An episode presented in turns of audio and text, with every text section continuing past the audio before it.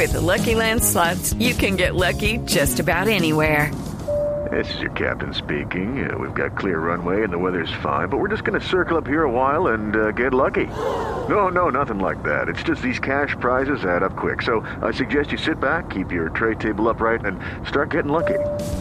Play for free at LuckyLandSlots.com. Are you feeling lucky? No purchase necessary. Void where prohibited by law. 18 plus terms and conditions apply. See website for details. Bienvenidos a Bla Bla Blue. Estamos en vivo. Son las 10 de la noche en Colombia, 10 de la noche, 18 minutos. Si prefieren terminar este jueves sin estrés, con una buena sonrisa, ya, ya, ya, tranquilos, buena música, en medio de grandes conversaciones, quédense aquí con nosotros. Siempre nos acompañamos de lunes a jueves, de 10 de la noche a 1 de la mañana. Y siempre en la primera hora, invitados de lujo. Hoy es jueves de comedia a domicilio, así que el nené, Julio Rodríguez, ya está aquí. Desde Miami, ya lo vamos a presentar.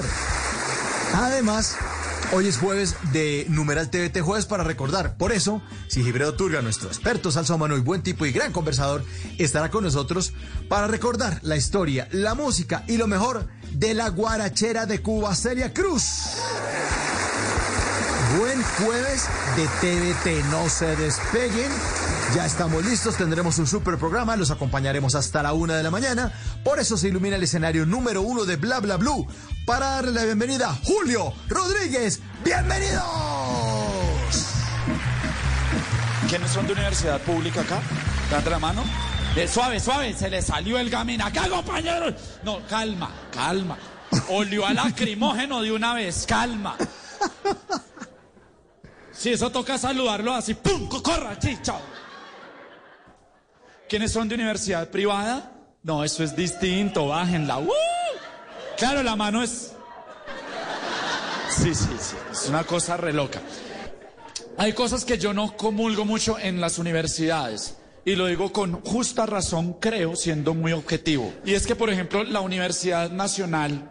¿Quiénes son de la Universidad Nacional? Ahí, bien, hay harto marihuanero, bájenla. Ay, no, allá en el Freud no meten de. Ay, solo déjate llevar. Vaya, vaya. Y, y llegan a Monserrate. Bien. Tú vas a la UNAM, la Universidad Autónoma de México, y lo que encuentras en las paredes, si no es importante, es un mural de Rivera, del esposo de Frida Kahlo, para los que no leen. ¿Quién es Frida Kahlo? Porque aquí para estudiar y leer no encuentras nada rayado, no, no encuentras una estupidez como llegar con todo respeto un 22 de enero a la Nacional, que es la ciudad blanca, porque el día que llegan los, estudiantes está blanca. No es viniltex, pero está blanca. Porque usted le pasa la mano hacia una pared y se ven los grafitis de hace 15 años. Sigan votando, queridos hermanos del Señor. Y escriben unas pendejadas. Uribe, Paraco, el pueblo es más berraco. Como si Uribe un día fuera la nacional y dijera, ve acá me están ofendiendo. no, él no va a ir allá. Yo no conozco un universitario de universidad pública, valga la redundancia, que tenga al Che en la fachada de la casa. ¿Por qué lo pintan allá? ¿Se imagina que usted llegue a su casa con su mamá y la mamá ve al Che? Día de la madre.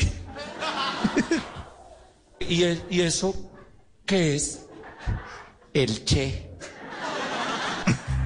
Chancleta le voy a dar donde no me quite esa chimbada. Bienvenido, Julio Rodríguez. Buenas noches. Bienvenido a Bla Bla Blue, maestro. Amigui, yo, yo, yo era bueno, mariquis. Yo era bueno. Ay, qué bueno tenerlo esta noche, mi hermano. Muchas gracias por estar aquí. Un placer. No, un placer. Gracias a usted por la invitación, por este espacio tan bacano. Eh, usted sabe que yo lo admiro, lo quiero mucho, lo respeto mucho. Y nada, desde aquí, desde mi Miami natal, viendo a ese pobre país caminar por los sótanos del infierno.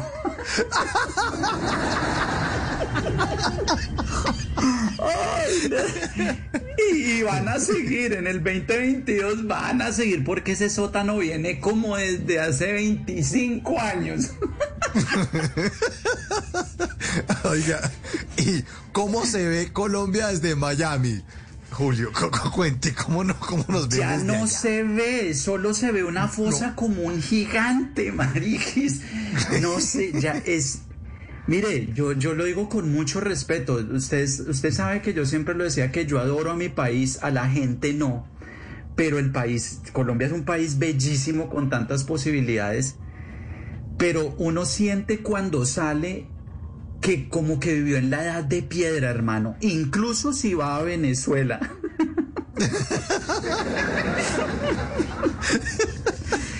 uno, hermano, uno dice, Dios, yo, yo, ¿por qué no salí antes? Y, claro, hacen falta cosas. Pues un fin de semana, no más, ¿no? Pero hacen falta cosas. Pero, pero es muy triste, en serio, es muy triste, lo veo con mi familia, mi hija de 18 años que todavía recuerda el país, obviamente, porque llevamos poco acá, llevamos para cinco años apenas, con mi esposa, todo, hablando con la familia, los que han venido a visitarnos pero eh, siento una tristeza infinita porque yo pasé como de la rabia, pasé luego a la risa y luego ya como a la tristeza de ver que la gente no reacciona, Mauricio, no, no reaccionamos. Y usted, para contarle a los oyentes, eh, se fue del país por amenazas, ¿no? O sea, un tema así grave. O sea, no, no es que se haya ido por allá, me voy para los Miami, sino amenazado, que es complicado también. Pues hermano, eh, yo, yo conté con la suerte que me amenazaron de ambos bandos, entonces le puedo echar la culpa a todo mundo. a, mí me amenazaron esas...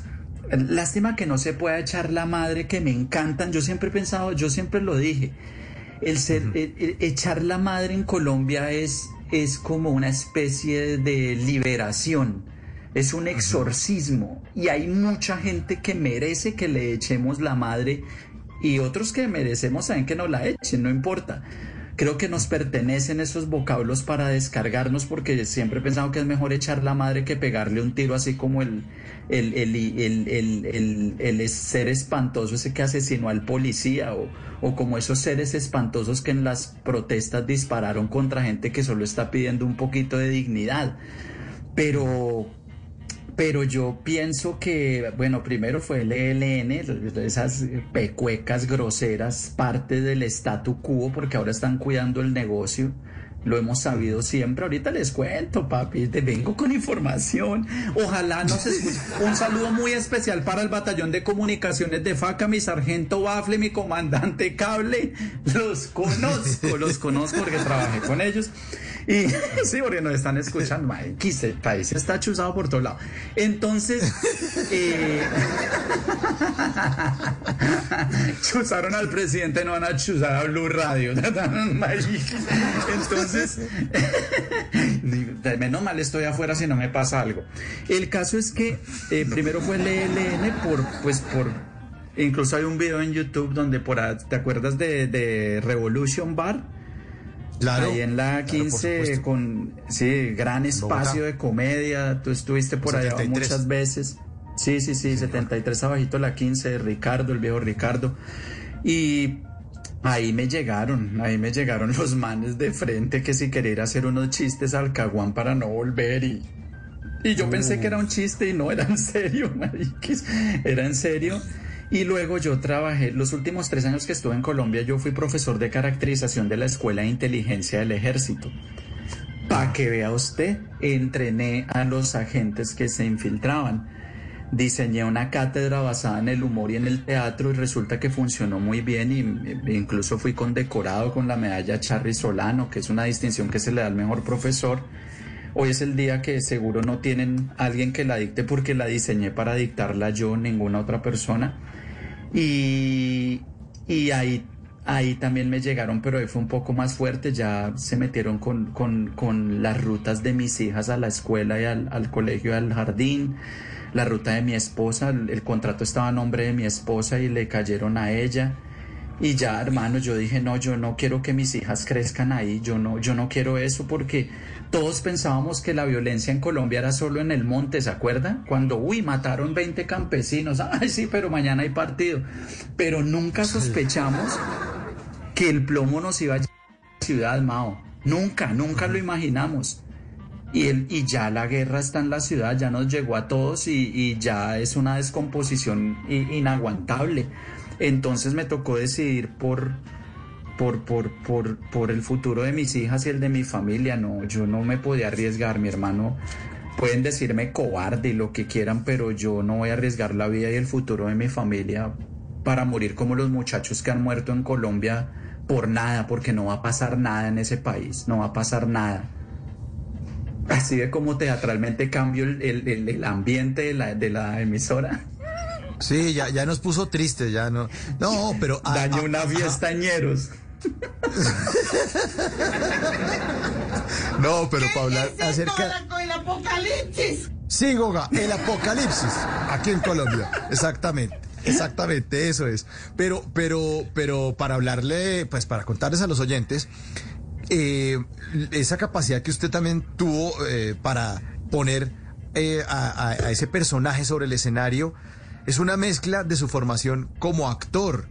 Eh, por eso nos está contando esta noche que fue eh, parte del ejército y les dictó clase a los señores de inteligencia, me imagino porque tenía que enseñarles a actuar, a, encarnar, a personificar a otros seres humanos ahí eh, de incógnitos y también infiltrados, como usted nos estaba contando.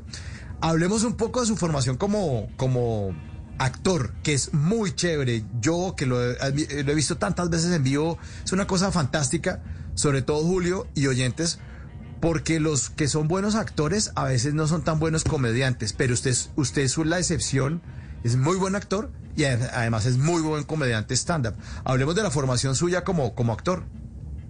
Sí es cagada con Julio Herrera. Yo a Julio lo quiero. Oiga, eh, no, mire, yo. Julio lo adoro. La primera vez que se pasó, se paró en Revolution, hizo pipí 10 veces. Eh, yo soy, eh, yo estudié en la Academia Superior de Artes de Bogotá, la ASAP, Facultad de Artes de la Universidad Distrital, eh, y trabajé con Umbral Teatro, uno de los grupos más importantes de teatro de Bogotá.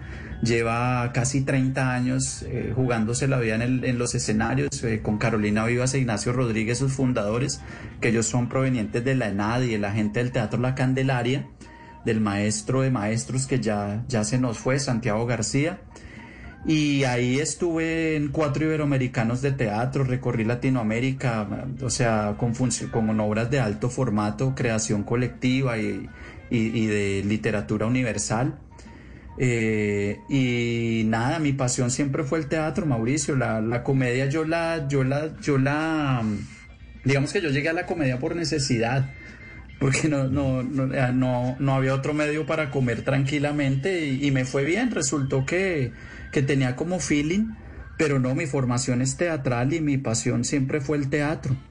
Y por eso pues logré, pues yo trabajé en el Colegio Calasanz, trabajé en, universidades y, y en la, y en la escuela llegué porque, porque allá la formación la hacían soldados que tenían experiencia pero entonces habían ejercicios donde la gente se pintaba los dientes, se hacía un mueco y se, se ponía pelucas para ser un indigente.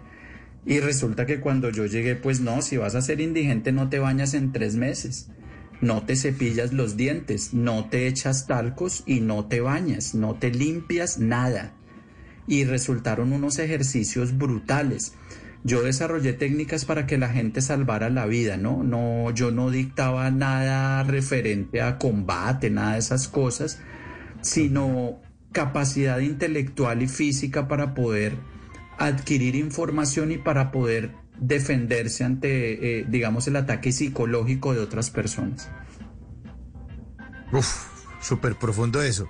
Y hablando de eso profundo y de la mezcla de comedia, eh, en sus shows hay una vaina increíble y es que usted está haciendo morir de la risa a la gente y llega un momento donde le mete uno una aterrizada durísima, se echa unas líneas súper fuertes y cuando no encuentra la risa dice, ok, volvamos a la comedia. Y es un momento donde uno estalla y es, es lo que se llama en el stand-up el timing. Eh, ¿Cómo empezó a descubrir eso? Es que, es que es una vaina que es demasiado chévere en su comedia. Mire, yo, yo digamos que hay, hay una cosa que yo he logrado siempre y es que a mí la rabia me dura muy poco. Eh, Mi esposa se molesta mucho porque yo no peleo largo. Entonces yo, yo, sí, no, no, mi amor, tomémonos un vino. No, pero yo quiero seguir peleando. No, pero ya me pasó. Entonces, a mí la rabia no me dura. Sí, no, no, no, es como la plata del Mintic, como que pum, firmaron y pum, 70 mil millones se desaparecieron. Nos robamos un balín para ver si tiene caca adentro, ¿no? Qué país tan chévere. Entonces resulta. Resulta que. no, pero la, gente habla de Mintic y no sé, mariquis, es que no se acuerdan del Cerrejón, Caprecón, Café Salud. No, bueno, el caso es que a mí no me dura la radio. No, acá nos duramos hasta las 11, pero de mañana, hablando de los billones que esta perramenta espantosa se ha robado, Mauricio. Y es los mismos, los mismos, el mismo sistema. Pero bueno, no, continuamos con la alegría. Entonces, eso. resulta, resulta que, que yo descubrí que como podía pasar de esa rabia pura a, a, decir un chiste y siempre, como que siempre tuve ese problema o esa virtud, no sé. Yo era de los que no podía estar serio en una funeraria, hermano. El día que murió mi abuela, que es mi ser querido, de, que, que, ha muerto único, creo que han muerto un par de tíos y mi abuela, pero eso era mi mamá. Yo era toteado de la risa en la funeraria, mano, no sabía por qué, tal vez de los nervios y las ganas de llorar al tiempo. Pero siempre logré eso, cuando mi papá me pegaba yo le hacía un chiste, pero no era por burlarme de él, sino como por salir del momento. Y así me ha ocurrido siempre. Hay mucha gente que se molesta incluso porque piensan que yo no soy serio en ciertos momentos. Resulta que yo soy un tipo bastante serio, yo, yo, yo soy serio, pero, pero me gusta como que el humor esté siempre porque el humor es la única, el único mecanismo que yo tengo para sublimar la rabia. Seguramente si yo hubiera sido arquitecto hubiera hecho edificios para que se cayeran. Ay, no, qué pena meterme con el del Space allá No, no, no, no, no, mentira. No, Sí, no. Qué pena con los de, Miami. no. No, y el de Miami. los del puente Sí, y no, y el puente Chirijara, no, nada de eso. Sí, exacto. Nada de eso, nada de eso. Eh, y, y, y, a propósito de, de Miami, ¿cómo le ha ido allá? ¿Cómo es la vida de un comediante colombiano, bogotano, contestatario en Miami, que es la ciudad más fancy, más fashion, eh, todos eh, international, y, como que están pensando más en otras cosas? Que de pronto eso está pensando... es mentira, Mauricio, eso cuéntelo, es mentira. Cuéntelo. Esta plaga horrible, no, no, eso es mentira. Esto es un balneario caro para los turistas que vienen a gastar plata que no necesitan gastar. Y acá la gente uh -huh. es fashionista, pero, pero después tiene que ir a podar y tiene que ir a hacer Uber y tiene que ir a voltear. Si tú paras acá, te, te quemas. Esto es uh -huh. un sistema, hermano, que te da todas las posibilidades, pues tú lo conoces te da todas las posibilidades y te da todos los chances, pero no puedes parar. No puedes parar. Eh, aquí hay mucha, muchas apariencias también. Es una ciudad de apariencias. Eh, hay gente que se burla por, la gente, por las personas que hacen Uber o que hacemos Uber. Yo hice Uber al llegar, pero resulta que haciendo Uber aquí te puedes hacer 300 dólares diarios en 8 horas. Eso, eso no, eso, no, marica, no, y acá es un billete largo porque aquí el día es de 100, 120 bien ganado, o sea, bien normal, ¿no? Un trabajo normal. Pero que te pases de 200 dólares en 8 horas, hermano, eso es un médico. Es un sistema que, que, funciona porque, pues, primero acá no roban los impuestos y si se los roban, los reinvierten. Yo no sé cómo hacen. Pero acá no es un hueco, por lo menos en esta ciudad, la indigencia es... Hay gente que decide ser indigente o homeless. Homeless, como decimos los que hablamos inglés británico. Y sí, porque ya debe haber plaga ahí diciendo, ay, ese no habla inglés. Y por supuesto que hablo inglés, pero británico. Entonces, es una, eh, me ha ido bien en el sentido de que mi familia está tranquila, hemos estado bien. No he podido hacer ningún tipo de documento porque no me han llamado ni a la primera audiencia para el asilo. Eh, tengo todo listo hace cinco años y no me han llamado todo represado. Pero nada, tengo Social Security Number, permiso de trabajo, tengo incluso ya una corporación con mi esposa, estamos trabajando remodelando casas y, trabajo bien y tranquilo, duro, pero, pero vivo tranquilo y, y, en un país que también tiene problemas sociales fuertes, pero, pero, pero cuyas posibilidades son infinitas, hermano, que es lo que necesita Colombia. Colombia necesita que tenga un Estado que le permita al pueblo tener oportunidades. Eso no es regalar nada. Darle oportunidades a la gente es permitir dignidad. Eso que tienen en Colombia no es capitalismo, eso es feudalismo moderno. Eso es un poco de plaga esclavizada trabajando para tener un apartamento de 200 millones de pesos saliendo por Suacha. Eso no es dignidad. En Colombia nos acostumbramos fue a la, a la mendicidad laboral y a, a, sufrir para tener hasta un maldito carro y pagarlo en 25 años. Eso es absurdo. Entonces eso es lo que tienen es un feudalismo, los señores de Fedegan y toda esa plaga que robó la... Ahí está Mancuso. Eh, pongamos audios de Mancuso, no los míos, que esos son los chéveres. Eh, sí. Sí, aquí hay no, cosas mentiras, que en serio... mentiras porque nos cortan el espacio, nos cortan el espacio. Cuidado, cuidado. Mi comandante cable, saludos a Enfacatativa. Oiga, Julio, pero eh, el tema también suyo en Miami. Yo he visto ya eh, comedia suya en Miami. Le, le, tocó readaptar sus shows, lo que usted presentaba acá en Colombia. Usted incluso también estuvo en Sábados Felices y, y además el rey usted de los, de los bares, de los buenos sitios, además en, en Bogotá y en Colombia. ¿Le tocó allá readaptar la vaina o usted se paró de una y dice, bueno, aquí también funciona porque el humor es universal? Vamos para eso. No, no, no, hay, no hay, que, hay que adaptarla primero porque yo no vine aquí para, des, para hacerle humor a colombianos. Uh -huh. Sí, porque, porque pues acá, acá, acá hay un fenómeno, abro un paréntesis. Los cubanos ven cubanos, los venezolanos ven venezolanos y los colombianos ven a los que le regalen la boleta como en Colombia. Plaga espantosa. Yo, yo es que a salir de Colombia y me vengo a Miami, a Kendall. A Kendall, donde hay más colombianos que en Bogotá. Y yo dije, Dios mío, ¿qué estoy pagando? ¿Por qué me has abandonado donde las tigrillas y sin plata? Dije yo. Y, resulta que, no, no, adapté obviamente la, pues, no digamos la energía, la forma, la manera y mi, mi forma de ver el mundo, porque eso no lo voy a cambiar ante nadie porque el planeta es uno solo. Eh, y, lo, y, y cuando tú tienes llanto, cuando tienes rabia, cuando tienes alegría, eso es universal. Obviamente la temática sí, pero no, acá también les pego sus varillazos y, y funciona muy bien porque no hay ese tipo, no se ven muchos comediantes así aquí. Entonces yo aproveché y me estoy ganando el nicho de todos. A mí me, eh, afortunadamente, no he ido tan rápido como quisiera porque acá no se puede vivir de la comedia y menos en Miami. Y, pero, pero sí tengo, digamos, un, un público que, que, es muy universal. A mí me ven venezolanos, me ven dominicanos, gringos incluso, eh, colombianos, y, y, he causado como el mismo efecto en todos, entonces eso me ha gustado mucho. No soy famoso, soy popular, digamos, pero usted sabe, mi hijo Mauricio, que a mí nunca me interesó ser famoso. Yo fui populachero, yo adoraba más estar en el parque de Lourdes, de Lourdes que en Comediantes de la Noche, eso lo probé muchas veces.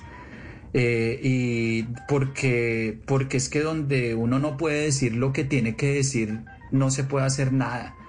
Eh, yo siempre pensé, y lo dije con mucho respeto por mis amigos comediantes, que un comediante que no tenga un punto de vista crítico del mundo y de lo que sucede es simplemente el payaso del pueblo. Y yo no quería hacer eso y nunca lo fui un tiempo, ¿no? Hasta cuando descubrí que mi pasión en la comedia era opinar.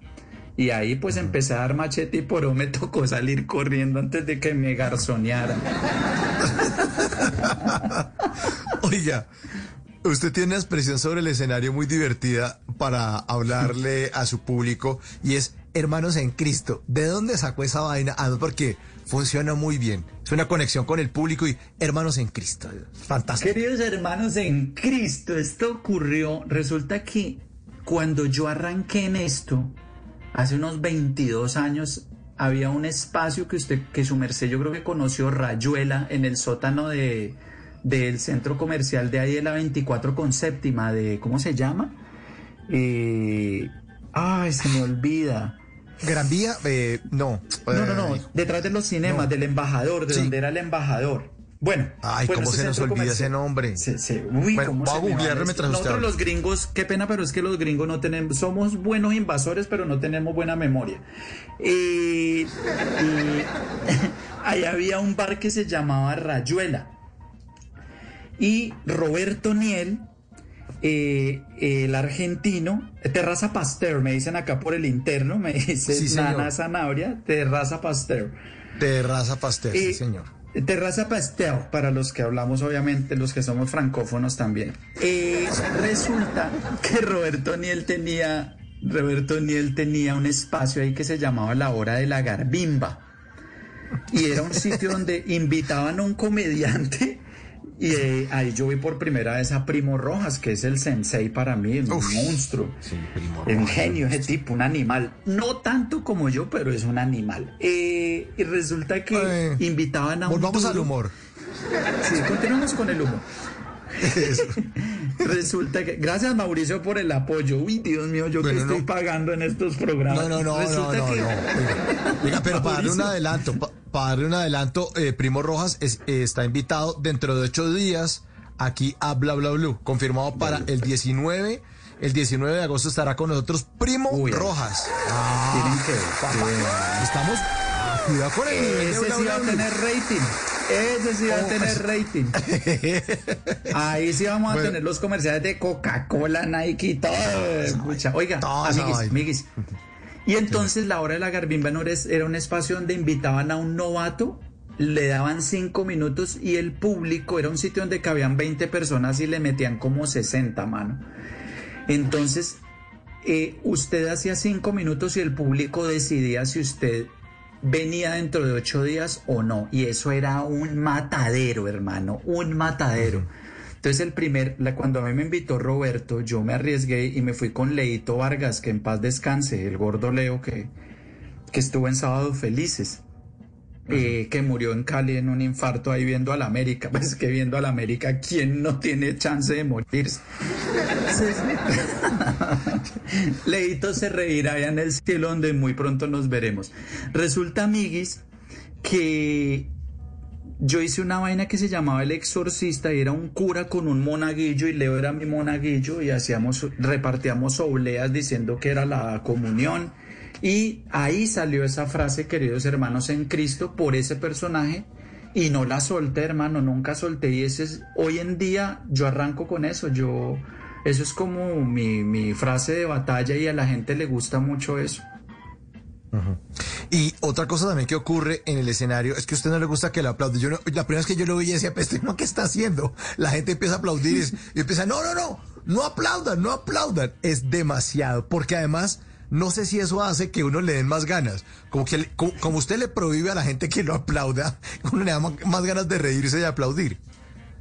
Es la, es la contención, es, es contener eso, eso es, es, es efectivísimo, Mao. Contener a la gente y tener, y más al colombiano que somos tan buenos acaparadores de rabia, violencia, odio, envidia y malos momentos. Entonces a mí me gusta como que la gente acumule eso y al final como que explote. Y siempre utilicé como ese mecanismo. eh, eh, eh, o tal vez también era como al- algo por, por, porque tal vez yo en el sexo me vengo muy rápido, entonces era como una venganza. Todavía no, todavía no. Yo si no aguanto en el sexo, por lo menos en la comedia.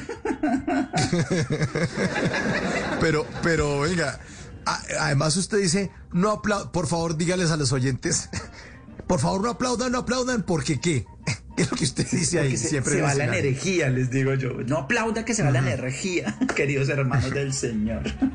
Sí. No, se va, No, se va pero- la energía, no lamban. Yo le digo, no lamban, en berraca la gente lambona. ¿Para qué van a aplaudir ahí sin, sin, sin energía, sin nada?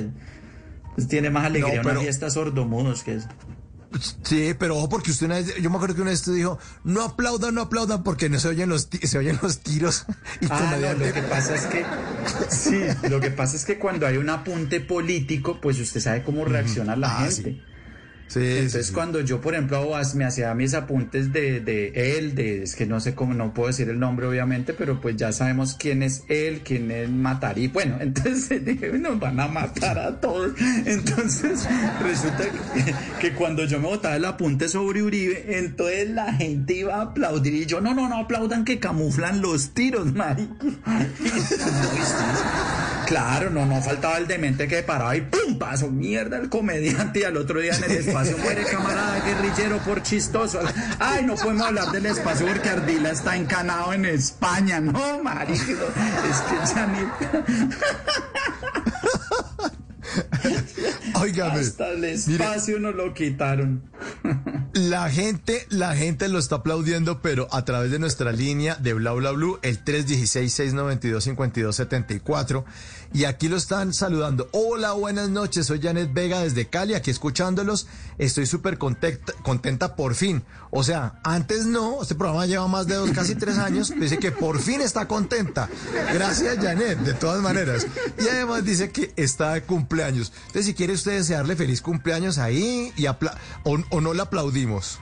¿Qué, qué hacemos, No, No aplauda. No aplauda. Pero un ma... Un ma... Happy birthday to you. Happy birthday, Miss... ¿Cómo se llama la tigrilla? ¿Cómo se llama? Janet, Janet. Happy birthday, Miss Janet.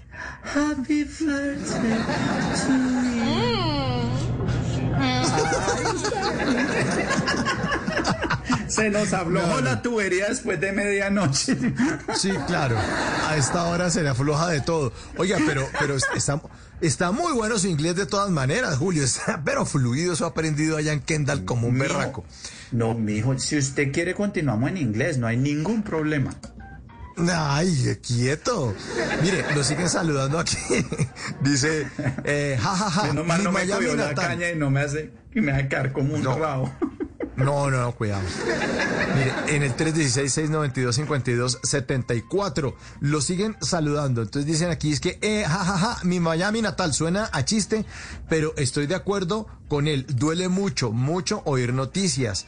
Los saludos de Toronto, Julio, tiene toda la razón con las oportunidades. El hombre es muy bueno y lo recuerdo mucho. ¿De Betty la Fea? ¿Cómo así? ¿De, cuál, qué- ¿De qué? Ay, que lo están confundiendo que con... trate- con- ¿Ah?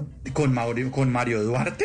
Ojalá tuviera No, con la Julio César. Herrera, weón. No, lo está Ah, confundiendo con Julio César. Herrera. Dígale ¿Ah? que, que no le revuelva marihuana a la, la granola porque si no se va a enloquecer. Esos canadienses, ellos sí la hicieron. 6 millones de dólares le hacen a la marihuana y nosotros matando campesinos indígenas en el Cauca. Ahí está. hermano en Cristo. En Cristo. Vea, los los siguen hablando que es de Carolina del Sur en Estados Unidos. Giovanni Herrera, tal cual. Acá no se para. Lo fashion es para los que vienen a vacacionar y se van pensando que acá se vive de pachanga. Un abrazo para Giovanni en Carolina del Sur. O, co- ¿Cómo se dice Carolina del Sur en inglés, eh, Julio, por favor? South. Carolina. South Wow. Carolina. Muy bueno, está muy bien. Muy bien. Bueno, Y es lo único Cuando- que me aprendí, gracias a Dios. muy bien, muy bien, South Carolina. ¿A cuáles comediantes Julio Rodríguez admira? Y hagamos la lista de colombianos. Ya nos dijo que Primo Rojas, que es el maestro que va a estar invitado entre ocho días aquí, habla, habla, habla. Entonces, Primo está en la lista de los que usted dice, este man es chévere para sentarse a verlo. Primo Rojas, ¿a quién más? Hermano, yo, yo, mire, yo no, ¿sabe qué es lo que pasa, Mao? Yo, antes, qué pena que haga el paréntesis, yo antes que nada tuve amigos. Entonces a mí me gustaba mucho ver a mis amigos, me gusta mucho ver a David García, me gustaba ir a Maloca, ver a Barta, ver al Diablo. Ricardo, pues obvio, Ricardo con Ricardo iba a ver Cuentería Lourdes. Roberto, la gente de calle me parece una monstruosidad, Mauricio, con el respeto de, la gente que, que, se hizo en otros espacios.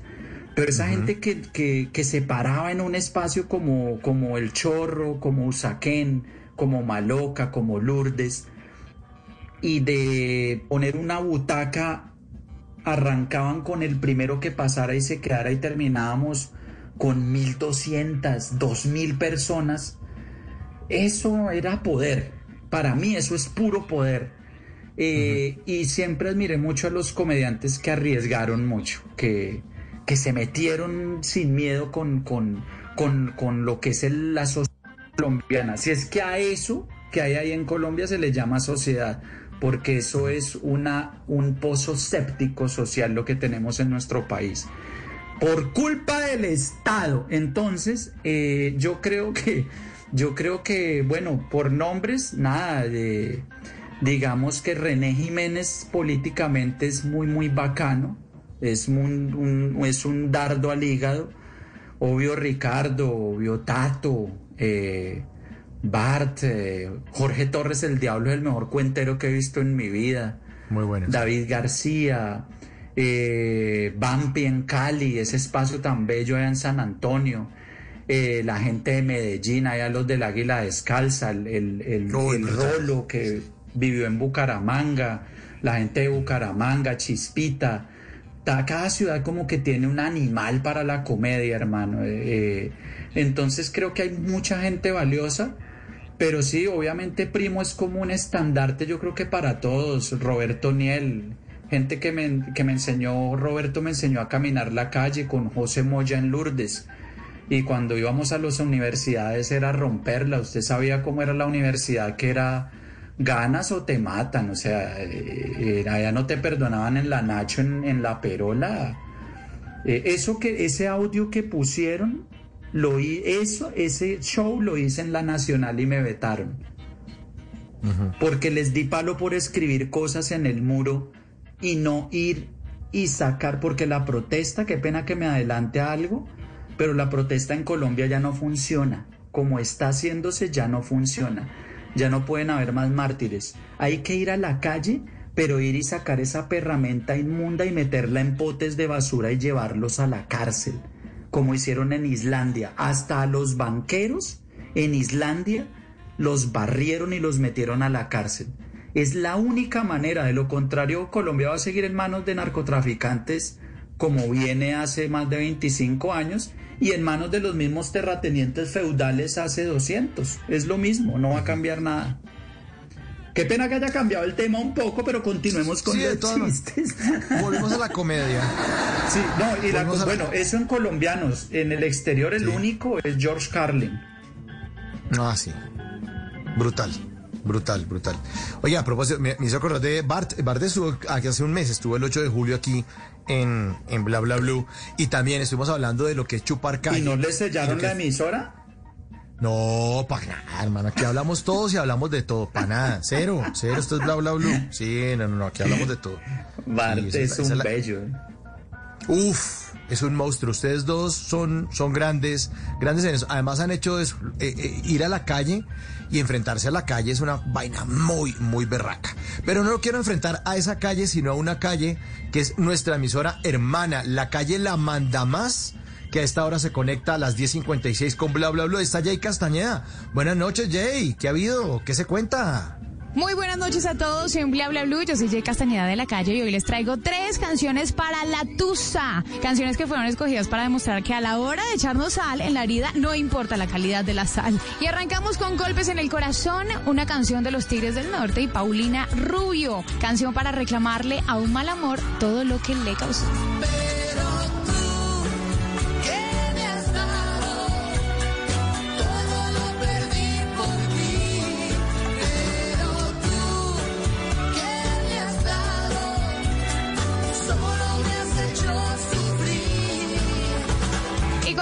Con el vallenato. Yo sé que muchos aman esta canción, Obsesión. Aunque este género es bien extenso, esta canción es una de las más sabias en materia de despecho. Así que cante a grito herido conmigo. Y no tener que volver a extrañarte,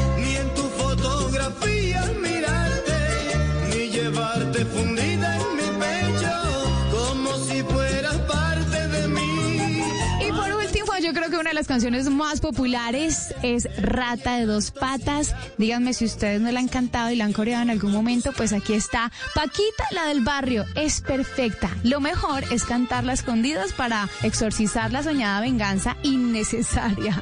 Rata de dos patas, te estoy hablando a ti. Y con estas tres canciones me despido. Espero que las disfruten un montón. Feliz jueves. Muchas gracias, Jay. Ahí en la calle La Manda Más. 10.58, estamos ya cerrando esta hora con Julio Rodríguez, comediante. Julio, además invitarlo ahorita porque viene el jueves de TVT Jueves para recordar. Vamos a hablar de Celia Cruz. ¿Cuál es su canción preferida de Celia, Julio? Eh, yo no sé cómo se llama. Eh, bueno, sobreviviré, la versión de ella me gustaba mucho. Pero, ah, eh, la negra tiene tumbao, se llama. Sí. Tumbao, creo que se llama, no sé cómo se llama. Esa No, La Negra me- tiene me tumbao. gusta mucho. Sí, Ajá. esa, esa me gustaba mucho. Bueno, pues si, se- si, si se queda eh, sintonizado con Blue Radio, está en Miami y todo eso, nos pone la aplicación de Blue Radio, la baja al celular, la tiene ahí, va a poder escuchar ese especial que tenemos de Celia Cruz ahorita después de las 11 de la noche, después de Voces y Sonidos. Señor Julio Rodríguez, un placer tenerlo acá. Tenemos que repetir esta conversa. Aquí lo queremos mucho, lo admiramos mucho y ha sido un honor tenerlo esta noche con nosotros en nuestro programa. No, Majo, el honor es para mí. El honor es para mí y mi admiración para usted siempre. Un tipazo, buena persona. Nunca pidió plata prestada, que es algo esencial en ese gremio de la comedia. Gente espantosa pidiendo plata todo el tiempo. ¡Qué horror, queridos hermanos en Cristo! Y, y nada, gracias a todos, gracias por sus opiniones. Y nada, liberen a Davis, liberen a EPA Colombia. Claro, como no- a ella no se le caen las avionetas, pues no se lo van a hundir, ¿cierto? es Julio Rodríguez en Bla Bla Blue.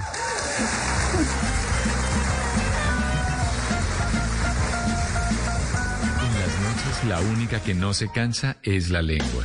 Por eso, de lunes a jueves a las 10 de la noche empieza Bla Bla Blue con invitados de lujo. Soy el profesor Salomón. Yo soy Fanny Lu. Los saluda José Gaviria. Los saluda Jessica Seviel. Los saluda Hugo Patillo, príncipe Barulanda y rey de Bla Bla Blue. Con buena música, con historias que merecen ser contadas, con expertos en esos temas que desde nuestra casa tanto nos inquietan y con las llamadas de los oyentes que quieran hacer parte de este espacio de conversaciones para gente despierta.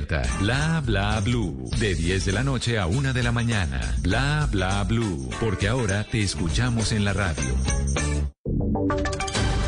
Voces y sonidos de Colombia y el mundo en Blue Radio y bluradio.com, porque la verdad es de todos. Ya son las 11 de la noche y un minuto. Esta es una actualización de las noticias más importantes de Colombia y el mundo en Blue Radio. Mucha atención que la FDA autorizó el uso de emergencia para las vacunas de Pfizer y Moderna para el COVID-19 para permitir una dosis adicional para ciertas personas con sistemas inmunológicos comprometidos. En ese grupo se incluye específicamente los receptores de trasplantes de órganos sólidos o aquellos a quienes se les diagnostica condiciones que se consideran que tienen un nivel equivalente a la inmunodepresión, escribió la agencia en un comunicado de prensa este jueves. 11 de la noche y dos minutos en Medellín. La alcaldía confirmó la reactivación de la aplicación de las primeras dosis tras la llegada de 10.000 vacunas de Moderna, pero ya todas fueron distribuidas en 100 puntos de vacunación, por lo que se teme que para mañana viernes tenga que volver a suspender. Natalie Giraldo. Para el alcalde de Medellín, Daniel Quintero, 10 mil dosis son muy pocas y es incierto si mañana la ciudad tendrá lotes para la primera dosis. La recomendación de la OMS de no poner todavía la tercera vacuna, empezaron a poner la tercera vacuna y eso crea una restricción de vacunas en el mundo entero. Eso es de alguna forma un egoísmo que hacen los países más potentes del mundo y que afecta a los países como Colombia. El mandatario también espera que el Ministerio de Salud dé luz verde para que en Medellín desde la próxima semana se habilite vacunación para mayores de 18 años. 11 de la noche y dos minutos y seguimos en Medellín porque cerca de 3.000 unidades de licor adulterado fueron decomisadas en la previa al inicio de la Feria de las Flores. Juan Pablo Estrada.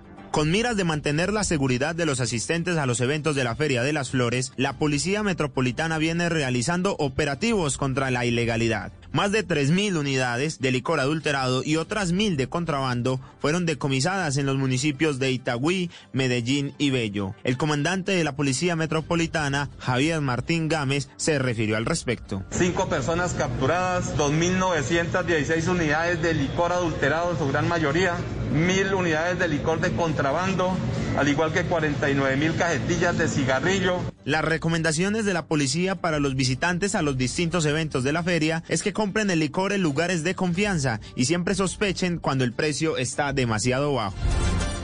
11 de la noche y 3 minutos, de 3 a 4 hurtos por día se presentan en el barrio Ciudad 2000 en el suroriente de Cali. La Policía Metropolitana aumentará el pie de fuerza en esa zona. Cindy Medina. En el sector de Ciudad 2000, al sur de la ciudad de Cali, más de un vecino ha puesto su vivienda en venta, pues no aguantan más la ola de inseguridad que reina en el sector. Es tan compleja la situación que se presentan hasta cinco hurtos en un solo día. Uber Galvis, presidente de la Junta de Acción Comunal. Sabemos que son atracos continuos, robos, que es lo que más se fomentan. Por su parte, el comandante de la Policía de Cali, general Juan Carlos León, indicó que siguen en operativos en la zona. Allí tenemos un plan beta donde estamos interviniéndolos allí, estamos haciendo requisas y controles. Los habitantes de ese sector esperan que vuelva a reinar la tranquilidad en este barrio de Cali. 11 de la noche y cuatro minutos, defensores de derechos humanos en Venezuela esperan que desde la Corte Penal Internacional se ratifique el informe dejado por la exfiscal Fatu Benzuoda, que encontró méritos suficientes para investigar al régimen de Nicolás Maduro por crímenes de lesa humanidad.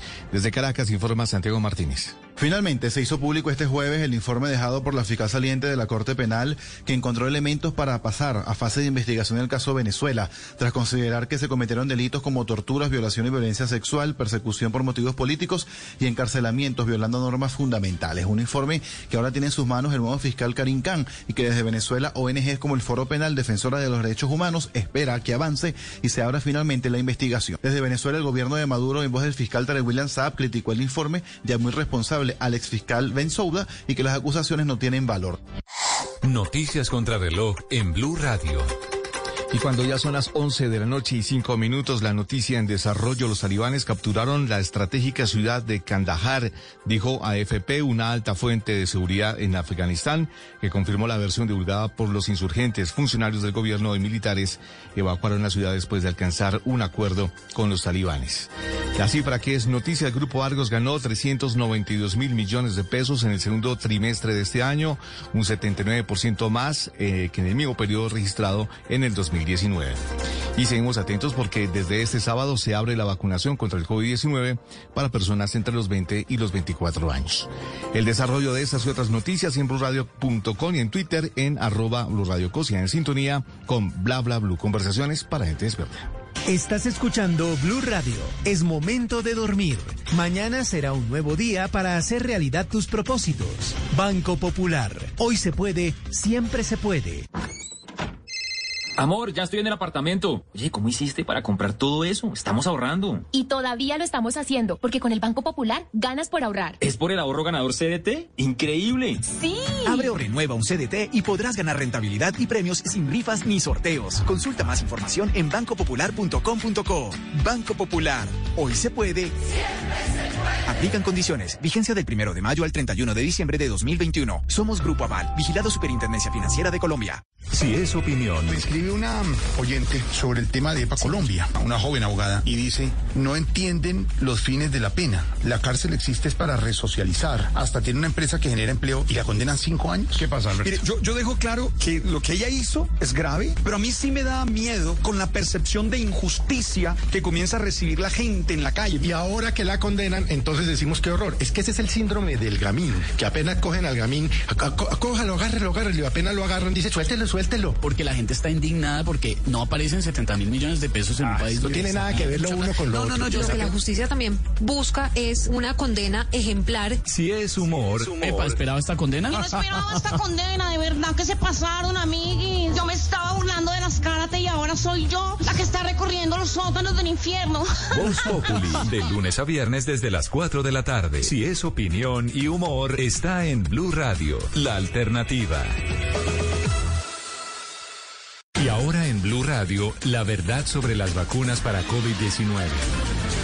No creas en cadenas de WhatsApp o videos que te invitan a no vacunarte por supuestas conspiraciones y eventos adversos con la vacuna. Nada de eso tiene un soporte científico. Las vacunas contra COVID-19 han sido desarrolladas con base en evidencia científica y se han probado en estudios clínicos muy rigurosos que avalan su uso. La mejor estrategia es prevenir la infección mediante la vacuna, pues a la fecha no hay medicamentos disponibles que sean efectivos para el manejo de la enfermedad. Cuida tu vida, cuida la vida de tu familia. Vacúnate. Vacúnate. Blue Radio. Este sábado en Travesía Blue descubrimos los sabores ancestrales de América a través del turismo. Mucho escuchamos de turismo comunitario, pero ¿saben realmente qué es este turismo y en Colombia, en dónde practicarlo? En Cinema Travel viajamos a través de Serpiente, la serie que está dando mucho de qué hablar en Netflix. Alisten maletas porque viajamos este sábado después de las 3 de la tarde con Travesía Blue. Travesía Blue por Blue Radio y bluradio.com.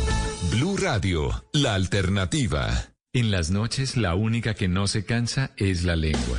Por eso, de lunes a jueves a las 10 de la noche empieza Bla Bla Blue con invitados de lujo. Hey, ¿qué tal amigos de Blue Radio? Los saluda Beto Villa. Los saluda Julio César González, Matador. Soy Edward Niño, el hombre más pequeño del mundo. Los saluda Aida Luis Valencia, clarividente y sanadora espiritual. Hola amigos, les habla Bobby Cruz a las 10 en Bla Bla Blue. Bla Bla Blue. Esta noche los invita Bobby Cruz. Con buena música, con historias que merecen ser contadas, con expertos en esos temas que desde nuestra casa tanto nos inquietan y con las llamadas de los oyentes que quieran hacer parte de este espacio de conversaciones para gente despierta. Bla Bla Blue. De 10 de la noche a 1 de la mañana. Bla Bla Blue. Porque ahora te escuchamos en la radio.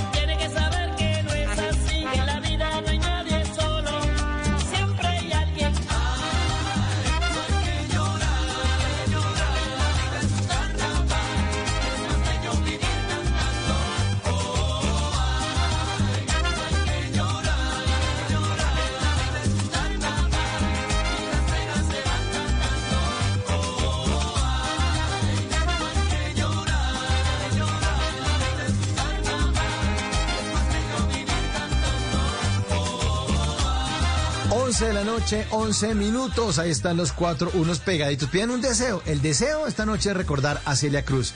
Jueves de numeral TVT, jueves para recordar la historia y los mejores momentos de la guarachera de Cuba, Celia Cruz.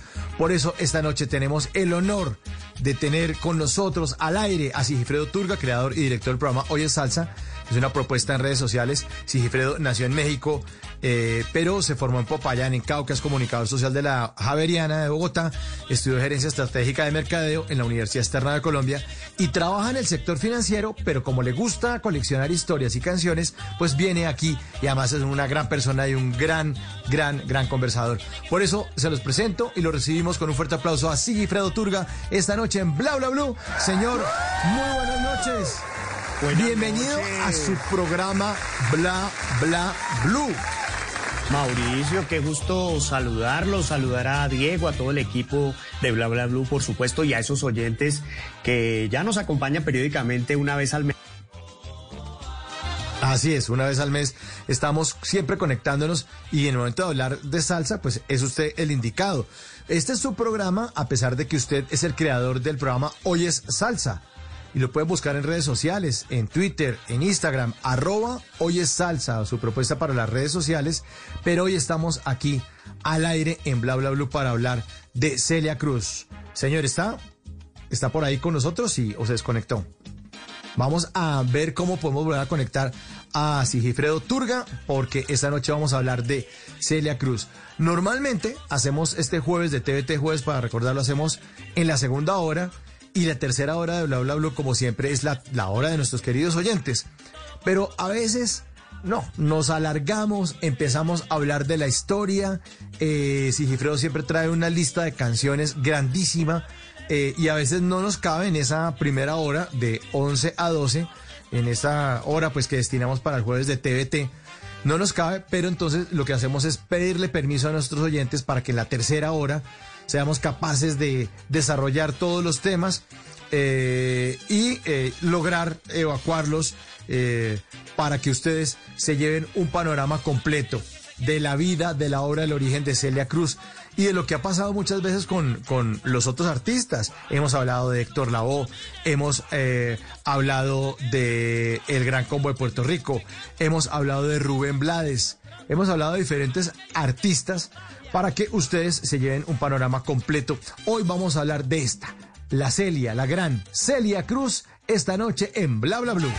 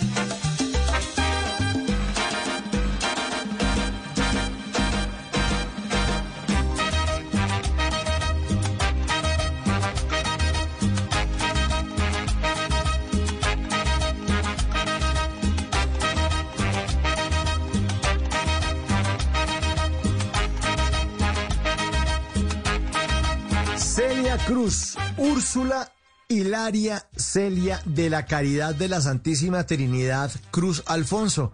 Un nombre, yo no sé si le, le cabe en el diploma. Ahorita nos va a contar Sigifredo, a ver, nacida en La Habana, Cuba, el 21 de octubre de 1925 y murió en New Jersey, en Estados Unidos, el 16 de julio, se nos fue Celia Cruz del 2003.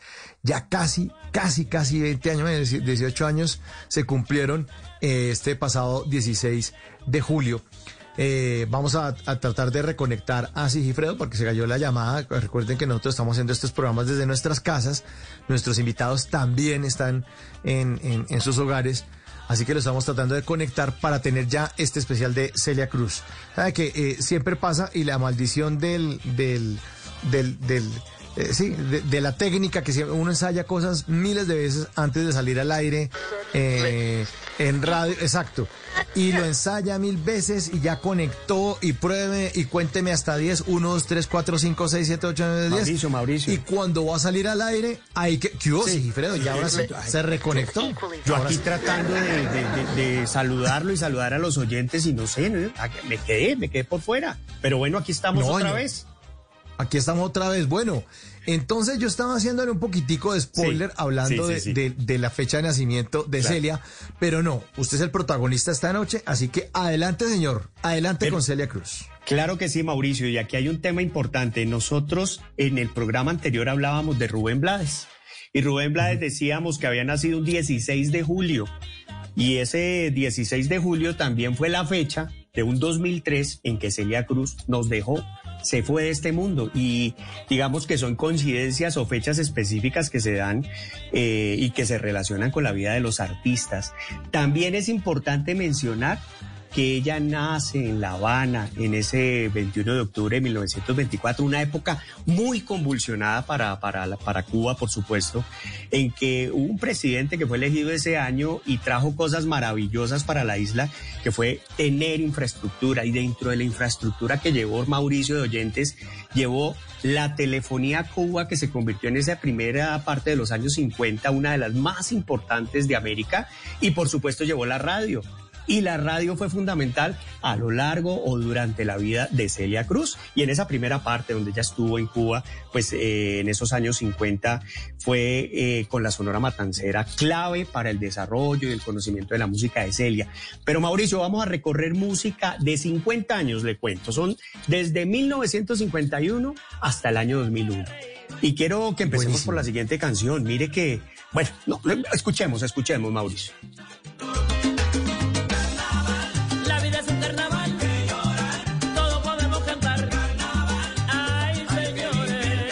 La siguiente canción, como Sí, usted lo acaba de mencionar, eh, Eso, Sigifredo, eso. la siguiente canción que usted mencionó al aire, entonces la ponemos. La siguiente canción. Esa sí, señor. Total, oiga eso. 1951, el primer sencillo que grabó Celia Cruz. Escuchemos.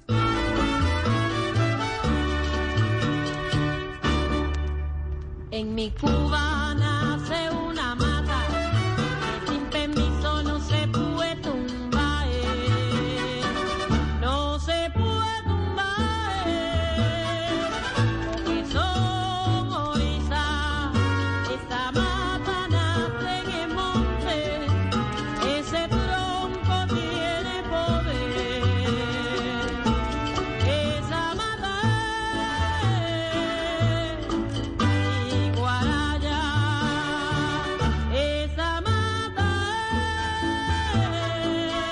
Bueno, hablemos de esta canción, Sigi. Sí, señor, esto se llama Mata, Mata Siguaraya. Así, así como se, se oye, Mata Siguaraya.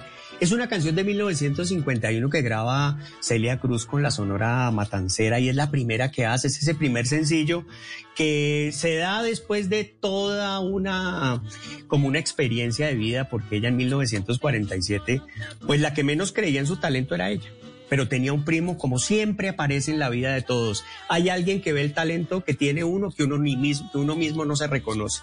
Ese primo se llamaba Serafín y la escribe en un concurso de radio. Por eso les mencionaba hace un rato la importancia de la radio cubana y esa infraestructura que se creyó, que se creó por allá a mediados de los años 20.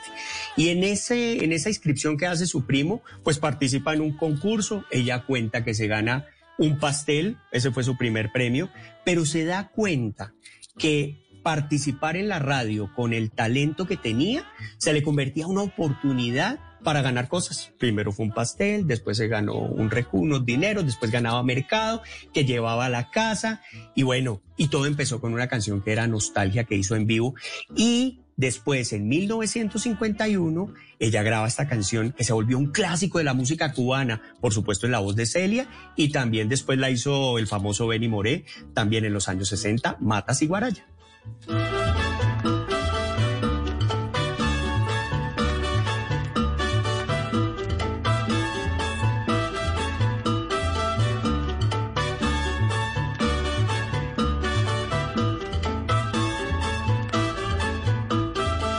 Ahí está oyentes el sonido típico de esa sonora matancera, eh, ese sonido del metal, esa música cubana, que pues para ellos era, era parte de la esencia de la cultura cubana, por supuesto. Y vale la pena mencionar acá, Mauricio de Oyentes, hoy no oído al niño por ahí que salga a hacernos No, no, no, bullying, ¿no? no lo invoca. Ay, pero, pa- pero ¿para qué lo llamas? y ¿Para qué lo llama? No, no, no, no, no. es que le aparece, No, bueno. Pero ahí les quiero contar algo, es que me acordé de niño porque es que resulta que el papá de Celia, cuando ella empezó a presentarse en esos concursos, él la sentía que era todavía una niña y le parecía que trabajar en el mundo del espectáculo no era lo que tenía que hacer y que por eso pues... Él, como que no le gustaba eso, él quería que fuera maestra, que estudiara en el magisterio. Ella le hizo caso, se dedicó a estudiar en el magisterio cubano, lo hizo hasta por gusto, pero definitivamente cuando llega ese 3 de agosto, precisamente un 3 de agosto también, como estamos ahora en agosto de 1950, pues ella cambia su vida, cambia su vida con la Sonora Matancera.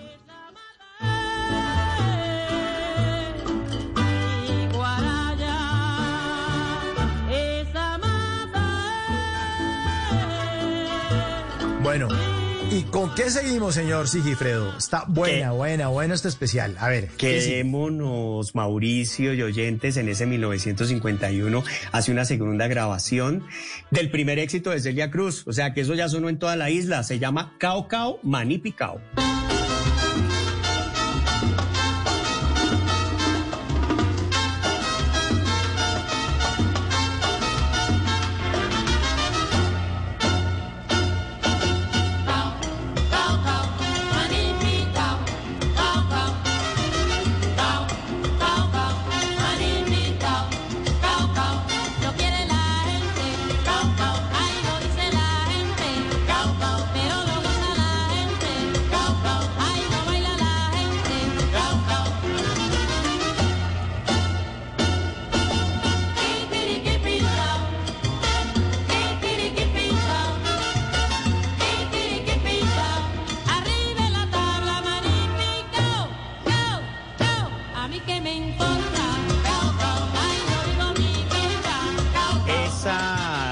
era la música cubana que sonaba en los años 50, que hacía la Sonora Matancera, y ese fue el primer éxito con la Sonora Matancera de Celia Cruz.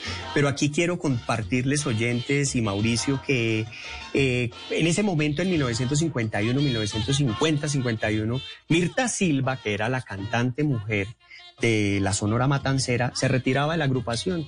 Un amigo de Celia Cruz que estaba metido en el mundo del espectáculo allá de La Habana le, le- contó a, a Celia que se iba a Mirta y él le dijo, venga, yo quiero conocer a Rogelio Martínez. Rogelio Martínez era nada más ni nada menos que el dueño de esa banda, que era la más importante de, de- de Cuba en su momento. Y le dice, yo quiero conocerle y quiero decirle que yo quiero cantar con la Sonora Matancera. Y miren que oyentes, que es lo que pasa siempre cuando uno tiene una vocación, cuando uno quiere algo, pues lo busca. Y Celia Cruz es el vivo ejemplo de esa situación específica. Se fue, se presentó ante Rogelio Martínez. Eh, Rogelio Martínez le dijo como con desconfianza, ven un día un ensayo y, y participa con nosotros a ver cómo nos va. El primer día que, se, que fue a ensayar con la Sonora Matanceria Celia Cruz conoció a Pedro Knight, que después se convertiría, se convertiría en su compañero de vida. Y bueno, esta canción que es Cao Cao Maní Picao se convirtió en un éxito en 1951.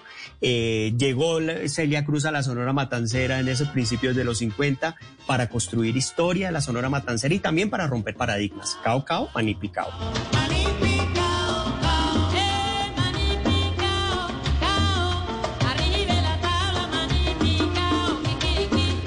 Oiga, Sigifredo.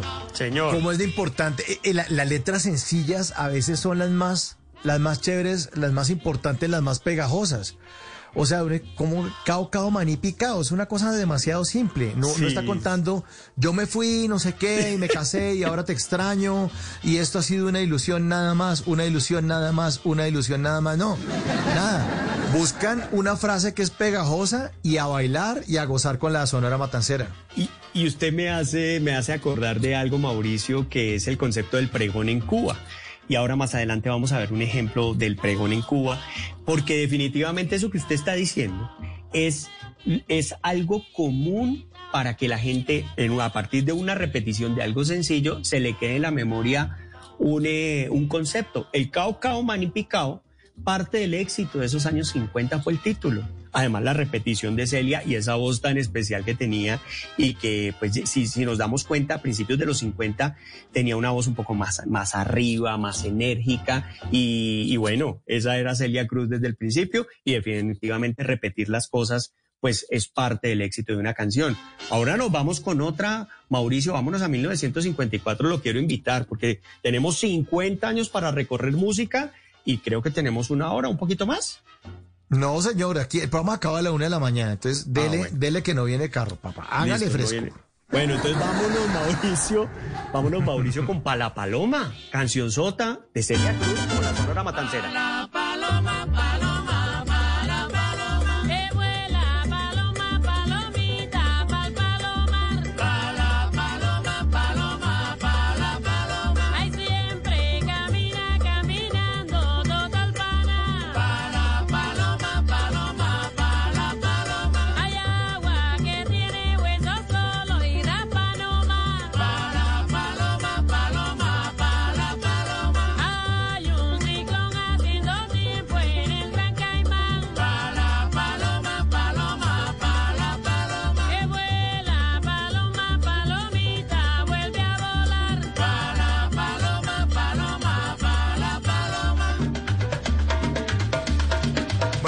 Bueno, esta también está chévere, pero me, me- me surge una pregunta y es que en 1954, pues todavía no se había cocinado muy bien el concepto de la salsa. Sí. ¿Qué ritmo es este? ¿Es, ¿Esto es qué?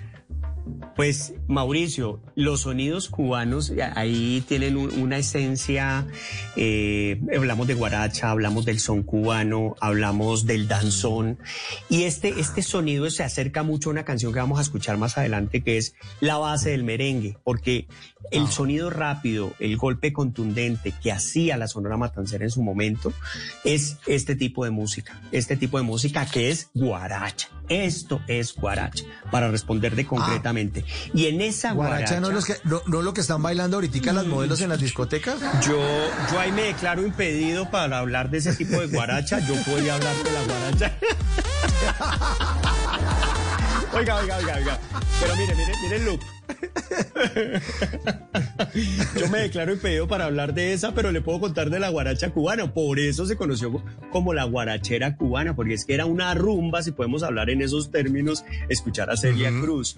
Y, y esta canción nos evoca que en ese año 54 también Celia, pues, este, había resistencia, ustedes no lo pueden creer. Oyentes y Mauricio, la reempla- reemplazar a Mirta Silva fue muy difícil. Mirta Silva era de Puerto Rico, entre otras cosas, no era ni siquiera cubana. Cuando llega Celia la reemplaza, la gente como que no le gustaba mucho ir a las presentaciones de la Sonora porque había resistencia tanto por el color de Celia, por el color de la voz de Celia, porque estaban acostumbrados a otro tipo de, de persona, pero Rogelio Martínez, vuelvo y insisto en esa persona, eh, la sostuvo, creyó en ella y estuvo, por supuesto, con la Sonora Matancera 15 años. Celia Cruz, después de haber llegado en 1950, y una de esas canciones es Pala Paloma. Hay un ciclón haciendo tiempo en el Gran Caimán. Para paloma, paloma, para paloma. Y esto para la da- paloma. ¿Para dónde nos vamos después de la Esto paloma? nos da para irnos un añito después y ahí quiero muy rápido pegar esta canción que se llama El Merengue. Oigamos el merengue en ritmo de merengue.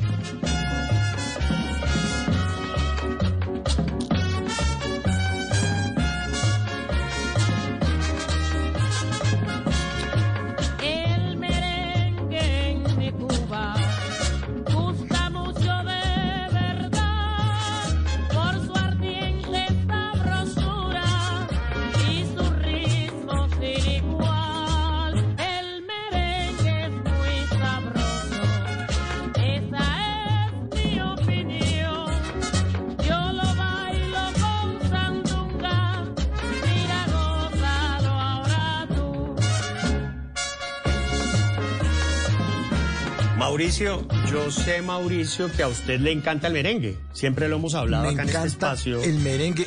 No tenía ni idea, no tenía Sí. ni idea de que Celia Cruz había cantado merengue, ha hecho merengue. Ni idea. Sí. Es que en esos años 50 y específicamente en este 55, la Sonora Mata- Matancera exploraba ritmos del Caribe, hacía sones, guarachas, como lo veíamos ahorita, y claro, tenían a sus vecinos dominicanos.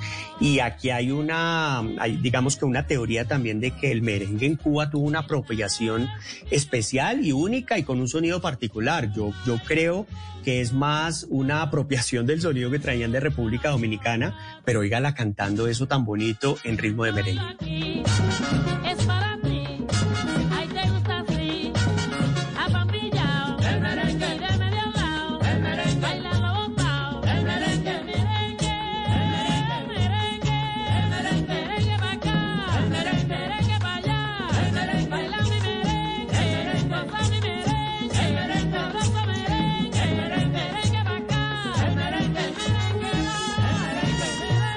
La Buen merengue, buen merengue. Buen sí, señor.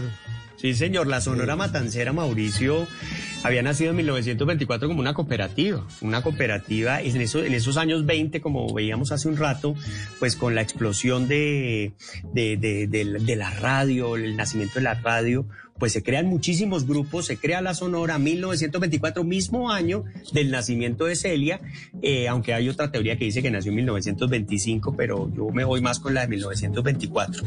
Y, nace como una estudiantina, eh, se dedican al son y empiezan a evolucionar hasta que llegan a La Habana y en La Habana se populariza el sonido de la, de la Sonora Matancera y se consolida en los años 50 con este tipo de canciones lideradas por, por supuesto por Celia Cruz.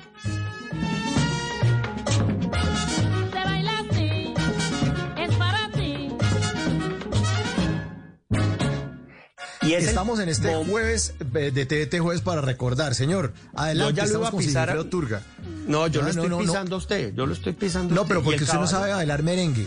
Por eso me pisa. Usted no sabe bailar merengue. Usted lo que sabe es de salsa. Entonces déjeme a mí bailar merengue y usted Bueno, baila. salsa. Listo. Adelante, Ay. sí. No, es que Mauricio les iba a contar que la canción que sigue eh, me evoca ese pregón de, los que les hablaba hace un rato.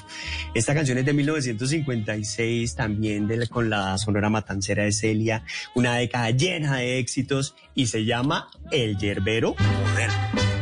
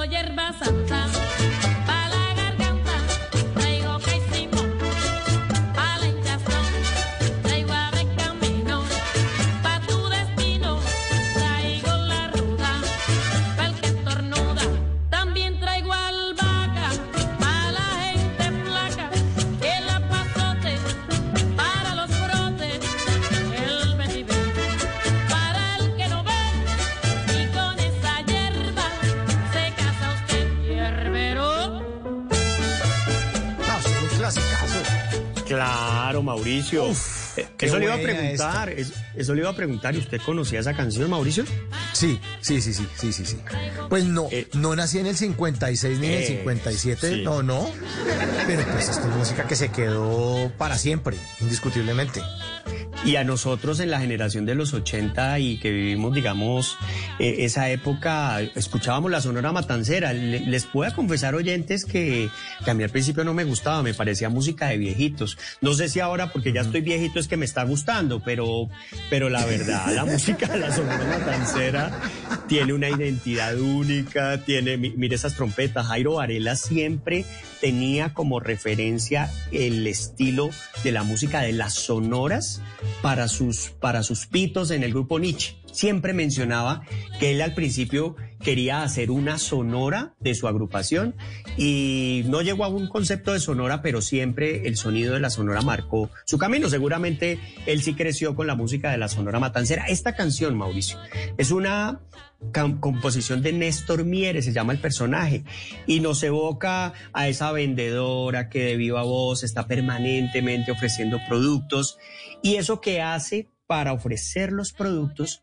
la manera de gritar, de compartir, de decirle a la gente, vengan y me compran a mí, eso se llama pregón una herramienta que se usaba permanentemente, sobre todo en las galerías o las plazas de mercado, como las queramos llamar, eh, en La Habana. Y ahí siempre el que más vendía era el que mejor pregón usaba. Y este es un ejemplo de pregón, que es el yerbero moderno. Escuchemos.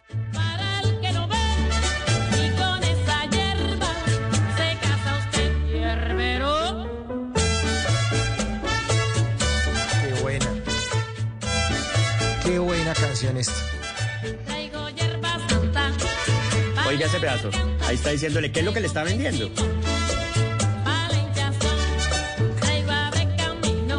Y del pueblo, ¿no? O sea, la música del pueblo. Chévere. Es, esa la eh, nuestra música popular, la música popular reflejada en expresiones o productos como este, que se quedan para la eternidad. Puede ser que se dejen de escuchar por momentos, pero siempre se van a repetir en el tiempo, como es la música de Celia Cruz. Y ahora vámonos, vámonos Mauricio, porfa, a 1956. Y quiero decirle que esta canción me encanta, la que viene a continuación. Se llama Tu voz.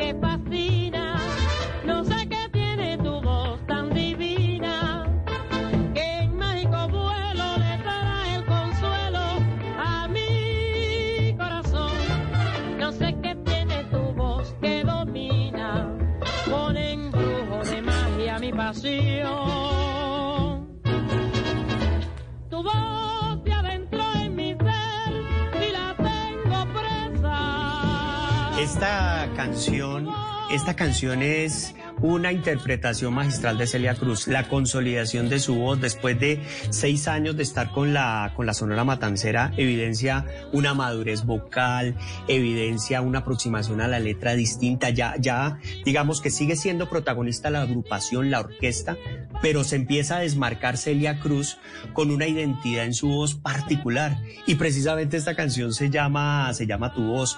Este compositor que se llama Ramón Cabrera, le hacía también música a Benny Moré. Hoy les he mencionado ya dos veces a Benny Moré. Benny Moré es uno de los músicos del siglo pasado de Cuba que es referente, que es uno de los más importantes, por no decirlo así, junto a Arsenio Rodríguez y que marcó la historia de la música cubana, sobre todo de las grandes bandas.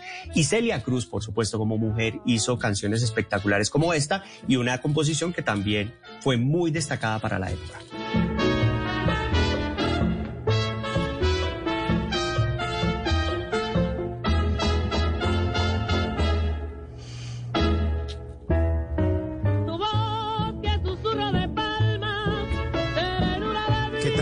Belleza del piano, no? Qué belleza ese piano.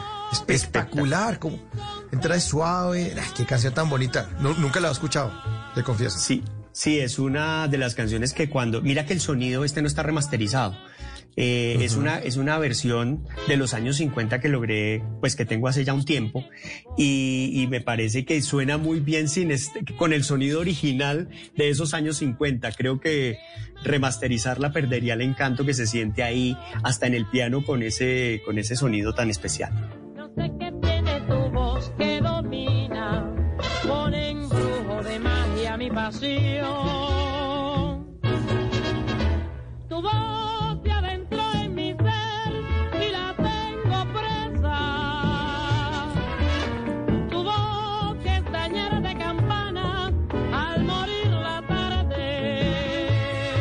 Falta un poco de brillo, ¿no? La grabación, Sí, 1956, ¿no? Sí, es. Uno, o sea, uno tiene el equipo de sonido y uno empieza a moverle ahí, a meterle brillo. Métale, métale brillo, métale brillo. Búscale, búscale, búscale por dónde, búscale por dónde. Mire, mire, y mire que en la que sigue ya hay un cambio ahí estructural eh, en 1957 y esta canción pues la conocemos todos. O sea, esto es una canción muy, muy, digamos, sinónimo de Celia Cruz que se llama Burundanga.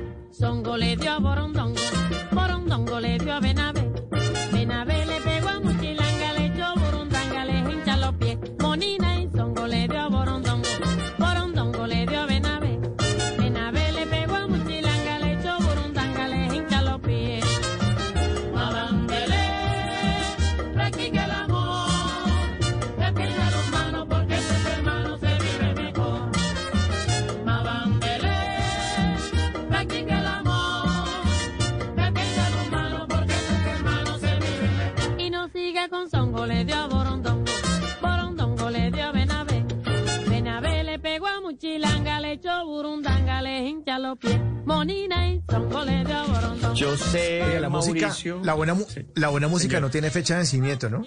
La buena Sí, música no. tiene fecha de vencimiento. Es que me acuerdo de que yo oí esa canción cuando era niño, años 80, y ya, la- o sea, aquí la fecha que usted da es 1957, la canción ya tenía 30 años. Sí.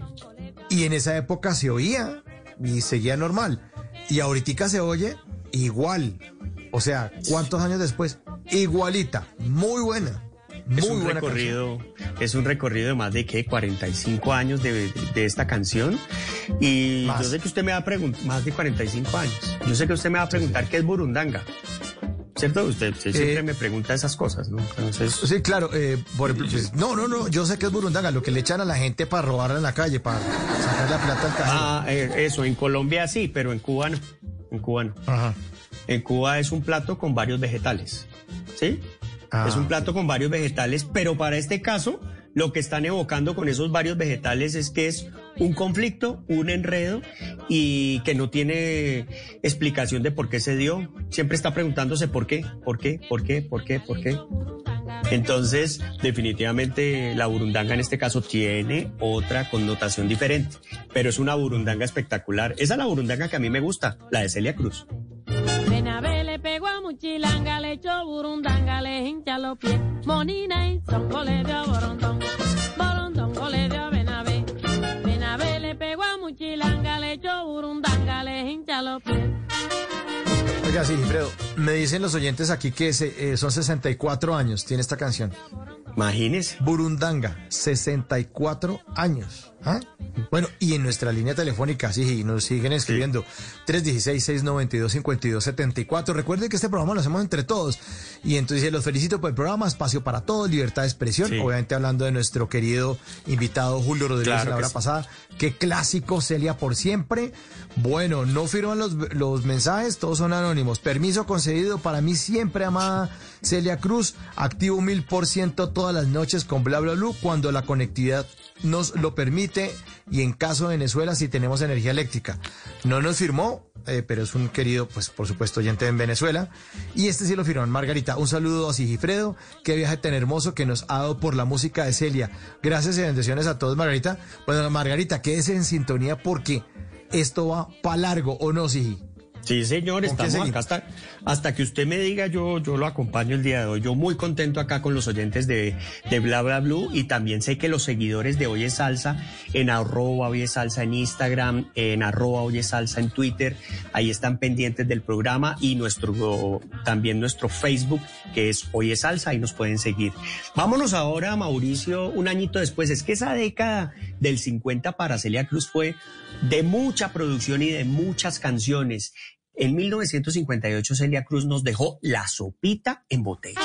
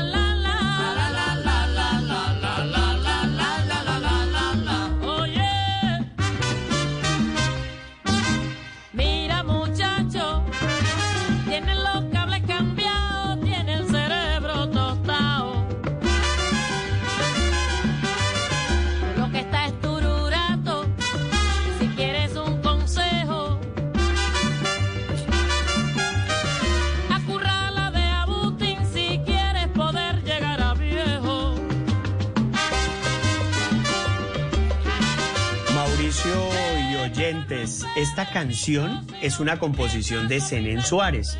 Es una de las canciones más representativas de Celia Cruz.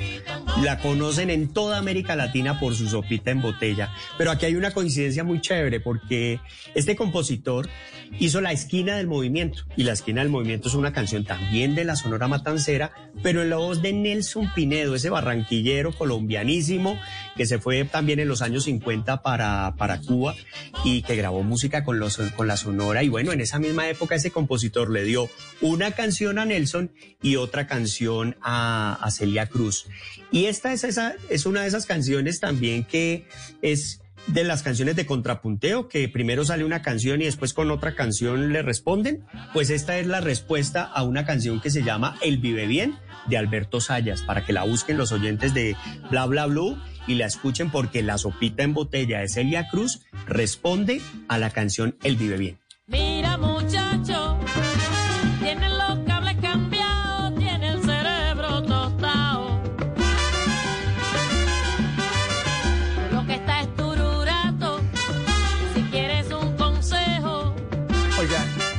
sí, Fredo. Y hay otros Sayas que es eh, Roger Sayas, pero ahí lo cojo fuera de base, es un aporte solamente, pero es- yo creo que es coincidencia en el, en el apellido. Sí. Porque es de República Dominicana y es uno de los miembros fundadores de Juan Luis Guerra y 440. Es uno de los eh, cantantes. No sé si tenga que ver con este De pronto Alberto sí, de Mauricio. De pronto, sí. porque es canta y es durísimo eso. Nacido en República Dominicana en 1961 y siempre era el del coro de Mientras más lo pienso. Tú, es, Ah, ese ¿sí? Se llama Roger Sayas, que es- ha estado con Juan Luis Guerra toda la vida, desde que se fundó 440. Y ya el tipo, pues imagínate, nació en el 61, ya eh, pues este año cumple 60 años, eh, pero, pero siempre lo ha acompañado, además es fotógrafo. No sé si tenga que ver con este Alberto, eh, solamente es como un aporte ahí de músicos con apellidos Sayas. Nos, nos queda de tarea y, y además los oyentes ahí nos pueden ayudar con los datos. De pronto puede ser el papá uno del otro. Sí, o familiares, de pronto que se saltaron de una isla a otra y este se fue, o un tío que se fue para República Dominicana y, y resultó este allá. Bueno, no se sabe, pero ahí estaré. Sí, queda de tarea de todas maneras. Queda de tarea Mauricio. En todo caso, esta, esta canción, La Sopita en Botella de Celia Cruz, pues a mí me gusta y me gusta mucho. Y ahora quiero compartirles la canción que a Celia Cruz, hasta el final de sus días, él ella consideró su canción favorita y es de 1958. Se llama Dile que por mí no temas.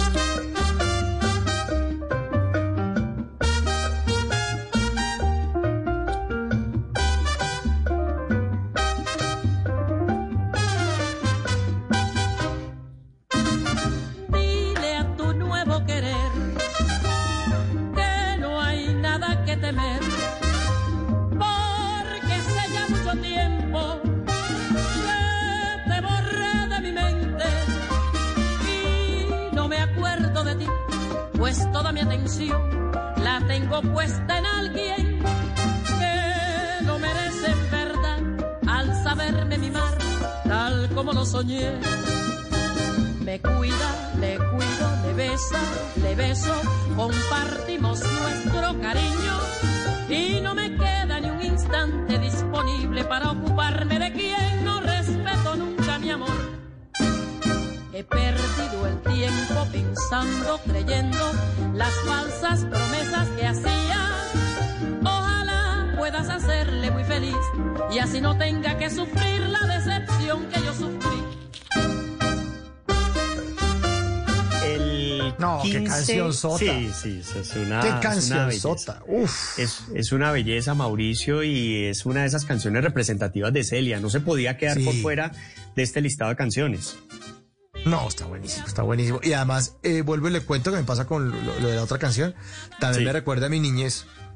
O sea, imagínese, o sea, esta canción es del 58. Sí. Yo fui niño en los años 80 y a mí me sabe niñez esta canción, imagínese, 30 años Sí. después. Lo que hizo la Sonora Matancera a toda una generación, ¿no? A todo, no, a una generación, no, a muchas generaciones. A muchas. Las- la Sonora Matancera, yo creo que hasta los años 80 eh, sonaba, sonaba como si fueran los años 50. canciones de los años 50, como lo acabas de decir.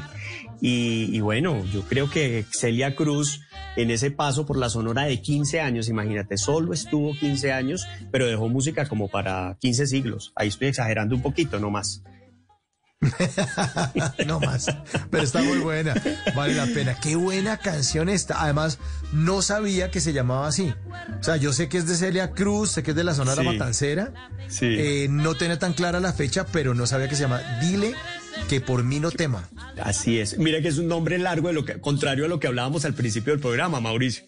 Pero, Sí, pero. Es, es que es clave el título relacionado con la canción, me parece que, que, le da como valor agregado, si lo podemos llamar así, a la misma canción que está haciendo Celia. Yo ahí quiero, Mauricio, eh, destacar algo. Es 1958 ese año. Y estaba en, esta canción fue éxito en el 58, en el 59, en el 60 internacionalizó a la Sonora Matancera eh, hacia México y en México en el año 60 se va un 15 de julio eh, Celia Cruz con toda la banda de la Sonora Matancera con el anuncio de volver. Dejó a su mamá enferma, dejó a, a su familia ahí pendiente, ella ya veía por su familia, por sus hermanos, sus sobrinos eh, y se fue, se fue para México. Pensaba que iba a volver y que iba a estar un mes. Resulta que no tuvo tantas presentaciones y tanto éxito en México, la Sonora Matancera, que se pasó un mes, se pasaron dos, se pasaron tres. Y desde el nuevo régimen que había en ese momento, que había llegado el primero de enero del 59, eh, le dijeron, venga, si usted no regresa en octubre, ya no venga por acá. Y el temperamento de Celia es supremamente, o fue supremamente eh, fuerte, si lo podemos llamar así. Dijo, no, a mí no me pueden obligar, yo sigo siendo cubana, yo puedo quedarme acá el tiempo que quiere regresar. Pues efectivamente pasó octubre y le dijeron, mi hijita, usted por acá no puede volver. Entonces, si quiere volver, ya usted no tiene la posibilidad de hacerlo. Pues fue el último día que estuvo en Cuba, fue un 15 de julio de 1960. Y este álbum del año 58 fue lo último que grabó en Cuba, porque de ahí en adelante todo lo que vamos a escuchar fue posterior a su salida de Cuba. He perdido el tiempo pensando, creyendo las falsas promesas que hacías. Ojalá puedas hacerle muy feliz y así no tenga que sufrir la decepción que yo sufrí.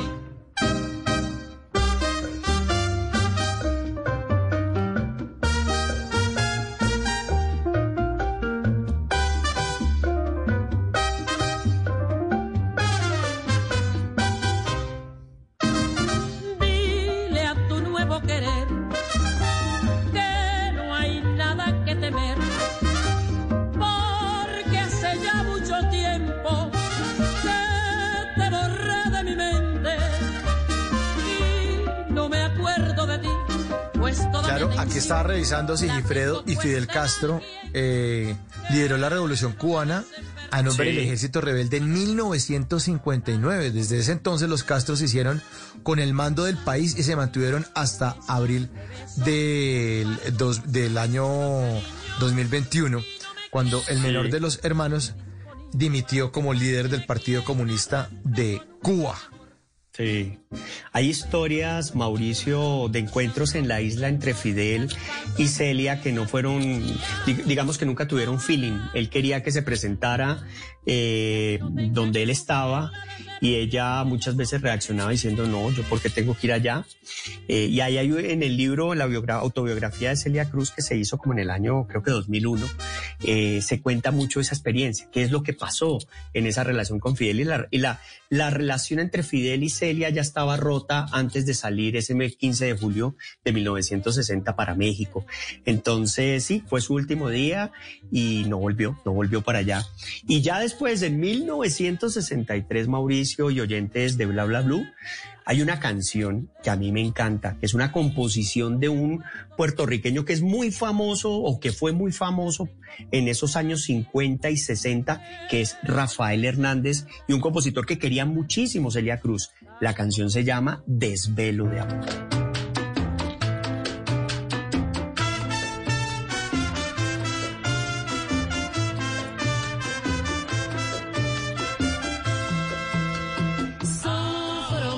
ausencia, no te lo niego, yo no puedo vivir si a mi lado no estás.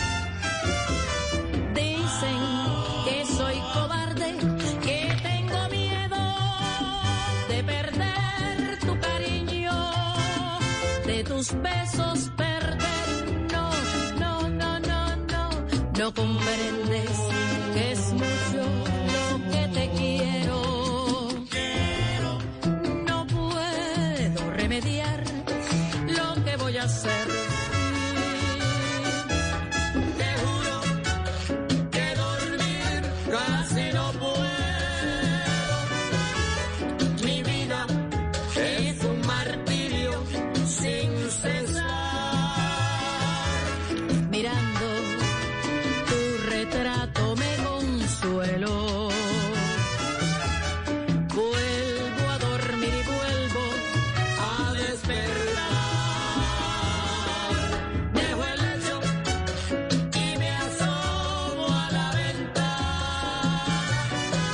Esta, canción evoca la relación entre Celia Cruz y Pedro Knight, grabada por supuesto en México con la Sonora Matancera. Y, y ella había prometido no casarse con un músico porque los músicos pues tenían como muchas amigas, según la versión de ella, y termina casándose con la segunda trompeta, porque ese era el rol que tenía Pedro Knight, eh, de la Sonora Matancera, y termina compartiendo el resto de su vida con esa misma persona. Sabemos, y bueno, por ahí las malas lenguas dicen que Pedro en Cuba como que dejó familia y toda la historia, pues, pero, pero lo que sí es claro también es que Celia y Pedro tuvieron una relación que en los años 60 pues ya estaba en otra parte del mundo, estaban en México, después viajaron a Nueva York y pues construyeron su hogar. Pero en 1962 eh, hubo un hecho muy particular. Celia pidió permiso al régimen, si lo podemos llamar así, para regresar a Cuba. ¿Por qué? Porque su mamá estaba muy enferma y ella quería pasar sus últimos tiempos con ella. Recordemos que su papá se llamaba Simón Cruz y la mamá se llamaba Catalina Alfonso. Catalina Alfonso fue la que la apoyó para que fuera música, para que hiciera lo que quisiera con su vida y para que lograra salir adelante con lo que ella determinara. Pues Fidel no le dio el permiso para regresar a despedirse de su mamá y eso hizo que, que Celia Cruz siempre viviera con un dolor intenso y por supuesto con una resistencia a la isla de los Castro de su momento. Entonces, ese 1963 es Desvelo de Amor, pero en el año 62 ya se había ido uno de sus grandes amores, que era su mamá. Si a mi lado no estás,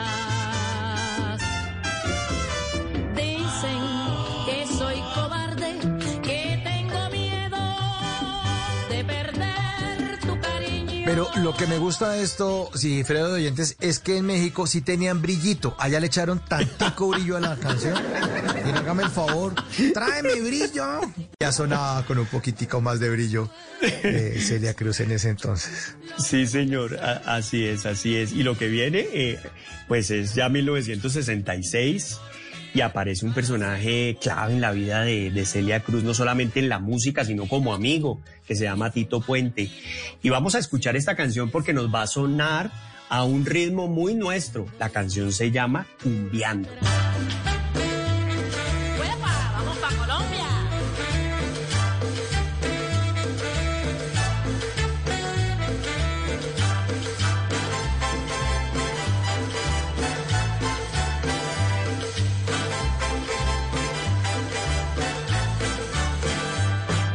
Muchacha, ¿dónde estabas tú? Que yo te estaba buscando. Muchacha, ¿dónde estabas tú? Que yo te estaba buscando. Y no te pude encontrar por mucho que te busqué. Y no te pude encontrar. Esta canción es, esta canción es colombianísima, porque la cumbia la conoció Celia y después de conocer la cumbia se enamoró. Además se hizo muy amiga de Matilde Díaz también en esos años finales de los 50 y los 60. Bueno, y bueno, esto ya es otro tipo de sonido, es con otra, con otro músico, con Tito Puente en los Estados Unidos y tenemos más historias para contarles. Creo que en esta segunda hora, Mauricio, usted me dirá. Sí, señor. No, no, no, por favor quédese porque es que hasta ahora estamos, vamos en 1966. Sí, señor. Arrancamos en 1951. Usted ya prometió que nos iba a hacer un recorrido por 50 años de música de Celia Cruz hasta 2001. Pues hombre, la invitación es para que ahorita después de Voces y Sonidos usted nos acompañe en la tercera hora de Bla Bla Blue y sigamos hablando de la guarachera de Cuba. ¿Le parece entonces, señor? ¿Se queda con nosotros? Claro que sí, yo sigo acá, yo sigo acá, muy atento. Bueno, entonces estamos en este especial jueves de TVT. Bueno, ya es viernes, pero nos tomamos también ese, la primera hora del viernes para recordar a Celia Cruz. Esto es Bla Bla Blue con Sigifredo Turga. Ya regresamos.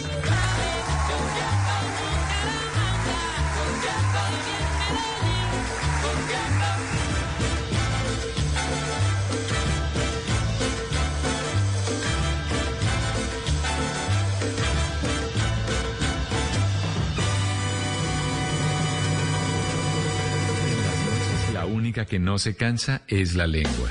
Por eso, de lunes a jueves a las 10 de la noche empieza Bla Bla Blue con invitados de lujo. Yo soy Italiana Vargas. Yo soy Camilo Sánchez. Los saluda Sara Corrales. Los saluda Tatán Mejía, piloto de freestyle motocross y generador de contenido. Vaya, vaya, vaya, vaya, cole, vaya, vaya. Te saluda el cole, vaya, cole, el hincha fiel de mi selección Colombia. Bla, bla, bla, blue, vaya, cole. Con buena música, con historias que merecen ser contadas, con expertos en esos temas que desde nuestra casa tanto nos inquietan y con las llamadas de los oyentes que quieran hacer parte de este espacio de conversaciones para gente despierta. Bla bla blue. De 10 de la noche a 1 de la mañana. Bla bla blue. Porque ahora te escuchamos en la radio. Voces y sonidos de Colombia y el mundo. En Blue Radio y bluradio.com. Porque la verdad es de todos. Ya son las 12 de la noche y tres minutos. Esta es una actualización de las noticias más importantes de Colombia y el mundo en Blue Radio. Y mucha atención porque inició el retorno de más de mil familias desplazadas por el conflicto entre grupos armados en el sur de Bolívar. La comunidad denuncia por su parte que este retorno se hizo por cuenta propia y sin garantías de las autoridades. Dale Orozco. Tras 12 días de desplazamiento, este jueves inició el retorno de las 1.035 familias del sur de Bolívar que se desplazaron hasta el municipio de Santa Rosa del Sur, provenientes de las zonas rurales de los municipios de Montecristo, Morales y Arenal, por cuenta del conflicto entre grupos armados que delinquen en esta región. La Defensoría del Pueblo, que acompaña el retorno de cerca de 2.400 personas, emitió una nueva alerta temprana por hechos de violencia que persisten en la zona. El defensor del pueblo, Carlos Camargo. Hoy emitimos una nueva alerta temprana de inminencia, no solo para Montecristo y Santa Rosa del Sur, sino también para Morales y Arenal. La presencia y confrontación de estos grupos armados ilegales no puede continuar poniendo en riesgo los derechos de las comunidades. Por su parte, la Federación Agrominera del Sur de Bolívar denunció a través de un comunicado que el retorno de las familias se realiza por cuenta propia ante la falta de garantías mínimas y acuerdos con los gobiernos nacional y departamental.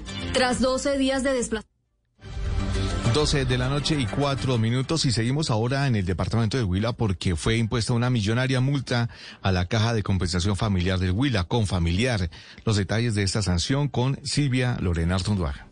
La Superintendencia de Industria y Comercio le impuso este jueves una millonaria sanción a la Caja de Compensación Familiar del Huila con familiar por un valor superior a los 136 millones de pesos. Según el organismo de control, Confamiliar Huila reportó a un ciudadano negativamente ante las centrales de riesgo por la supuesta omisión en el pago de una deuda sin verificar que estos pagos estaban al día y además por hacer el reporte sin aviso previo. El director administrativo de Confamiliar, Luis Miguel Lozada, respondió ante esta sanción. No es que la persona estuviera al día, lo que pasa es que no cumplimos con una norma que nos exigía que debíamos antes de hacer la comunicación a las centrales de riesgo, comunicarle a la persona que deberíamos reportar a las centrales de riesgo. Contra estas decisiones proceden los recursos de reposición y apelación. 12 de la noche y 5 minutos en menos de tres meses, los procesos de sanción contra cultivadores de aguacate Hass se duplicaron en el Quindío por daños ambientales. Nelson Murillo. En la más reciente denuncia contra los cultivos extensivos de aguacate en la vereda Membrillal de Circasia, organizaciones ambientales evidenciaron grandes extensiones de tierra labradas, construcciones y un cambio en el paisaje, una situación que se repite en varias localidades quindianas. Así lo reconoce José Cortés, director de la Corporación Autónoma del Quindío. Hemos evidenciado como afectaciones ambientales como son la ocupación de cauce, la captación ilegal de agua, el vertimiento directo de aguas residuales, la contaminación de fuentes hídricas a causa de movimientos inadecuados de tierra, al tema de tala de, o aprovechamiento forestal ilegal, han hecho de que en menos de tres meses hemos duplicado el número de procesos sancionatorios ambiental. Entre los 20 procesos, algunos se encuentran en etapa de indagación preliminar y otros en pliego de cargos y sus procesados tienen los cultivos suspendidos mientras se adelantan las averiguaciones.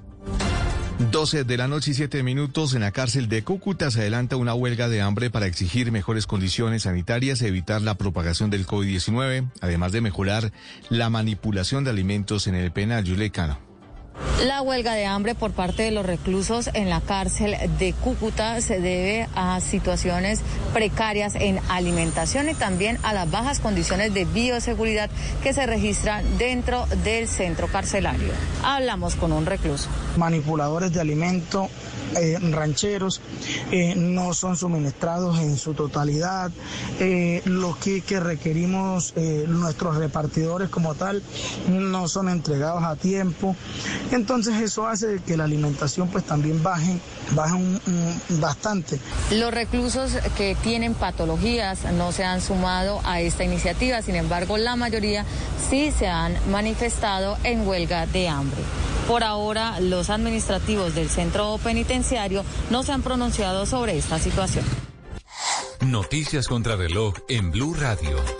Y cuando ya son las 12 de la noche y 8 minutos, la noticia en desarrollo, Estados Unidos enviará esta semana miles de tropas a Afganistán y al Golfo Pérsico para evacuar a la mayor parte del personal de su embajada en Kabul ante un eh, creciente temor de que la capital afgana pueda caer en manos de los talibanes el próximo mes. La cifra que es en noticia, las transacciones con código QR en restaurantes crecieron un 170% en Colombia. Y seguimos atentos al acuerdo entre el gobierno y Sinovac para producir vacunas contra el COVID-19 en el país. El desarrollo de esas y otras noticias en blueradio.com y en Twitter en arroba bluradiocosia en sintonía con bla bla blue. Conversaciones para gente despierta. A esta hora, Interrapidísimo entrega lo mejor de ti. En Blue Radio son las... En Colombia, 12 de la noche y 9 minutos. Nos sentimos orgullosos de seguir entregando lo mejor de Colombia, su progreso. Somos la entrega de los que se sienten soñadores, los optimistas y también de los trabajadores, que con el tiempo lucharon por su independencia y lo lograron.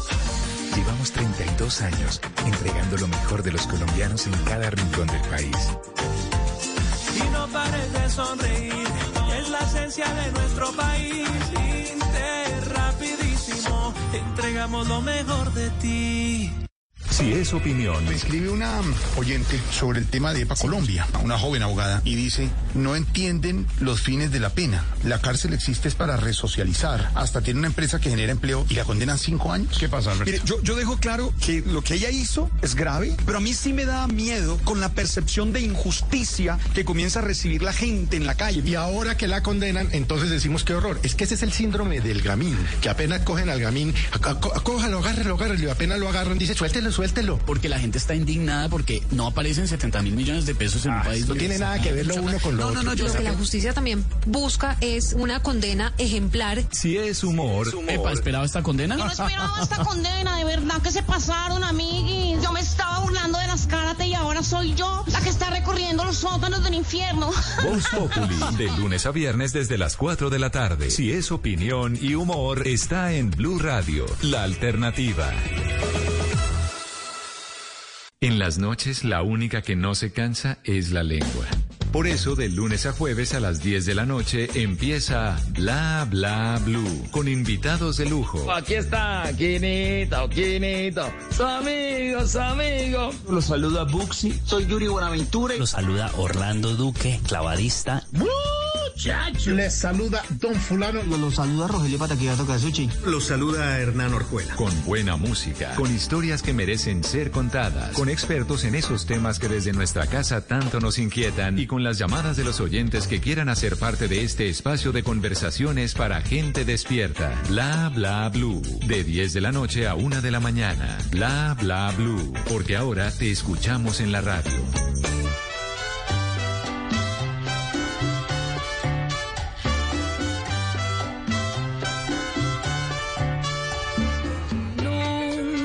Podré morir. Mi corazón no lo tengo aquí. Allá me está esperando, me está guardando que vuelva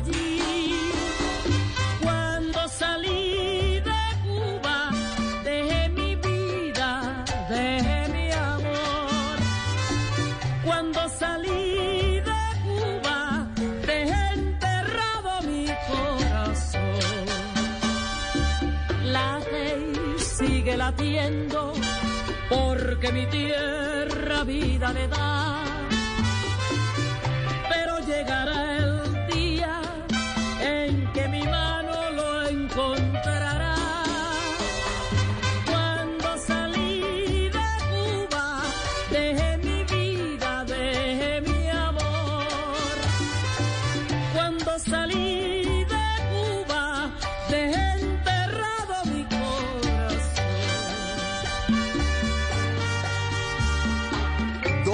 De la noche, 12 minutos. Estamos en Bla Bla Blue, esa tercera hora.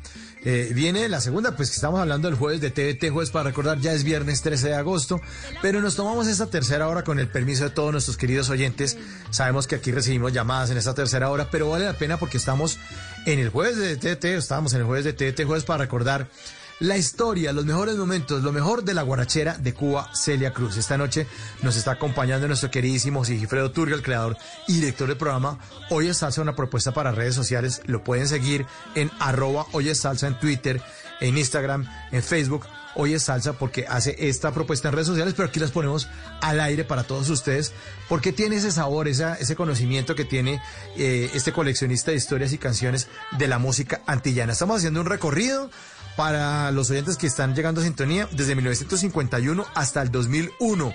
Y ya pusimos una serie de canciones muy bonitas y las que siguen en esta tercera hora están espectaculares, como esta, dice Gifredo. ¿De qué se trata, cómo se llama y de qué año es?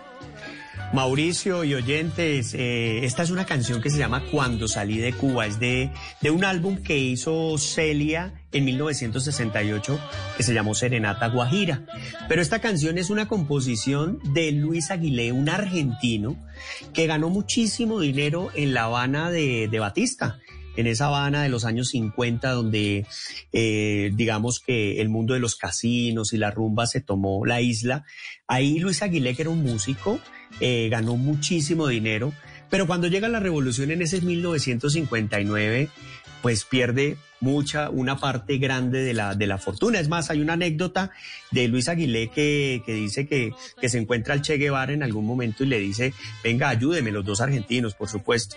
Y el Che le ayuda a que le devuelvan una parte de su, de su dinero y con eso sale del país. Apenas sale del país, compone cuando salí de Cuba. Esta canción eh, es, uno, es uno de los himnos, si lo podemos decir así, de esos exiliados cubanos, sobre todo de los exiliados de los años 60, 70 y parte de los 80.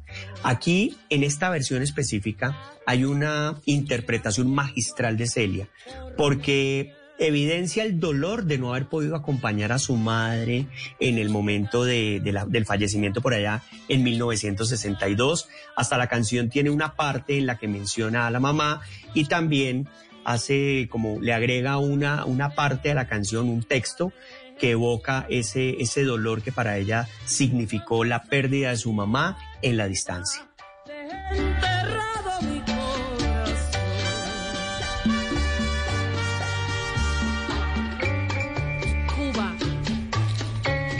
Aunque me encuentro lejos de ti, añoro el verde de tus campos, el azul de tu cielo, el agua clara de tus playas. Sigifredo. Señor. Nuestros oyentes siguen haciendo parte de Bla Bla Bla. Usted sabe que este programa lo hacemos entre todos. Aquí hablamos Sí, señor. todos y hablamos de todos los temas sin restricciones. Y en el 316-692-5274 nos escriben lo siguiente. Hola, buenas noches, oyente habitual. Luis Eduardo se llama nuestro oyente y se recuerdo la muerte de Celia Cruz, que es el día de mi cumpleaños año a año. Me recuerdo, me acuerdo de ella. Qué rumbas aquellas con esa super música y demás orquestas de la época. Más mensajes, un saludo desde Bakersfield, California. Marlon Meneses, lo estamos escuchando. Todos en familia jugando cartas. Excelente programa. Muy buena música de TVT recordando a la grande Celia Cruz. Un gran abrazo para nuestros queridos oyentes allá en California. El, el doctor Efraín Omar Páez Chacón. Ahí está escribiéndonos desde Rubio, estado de Táchira, en Venezuela. Claro, en Venezuela también muy importante Celia Cruz.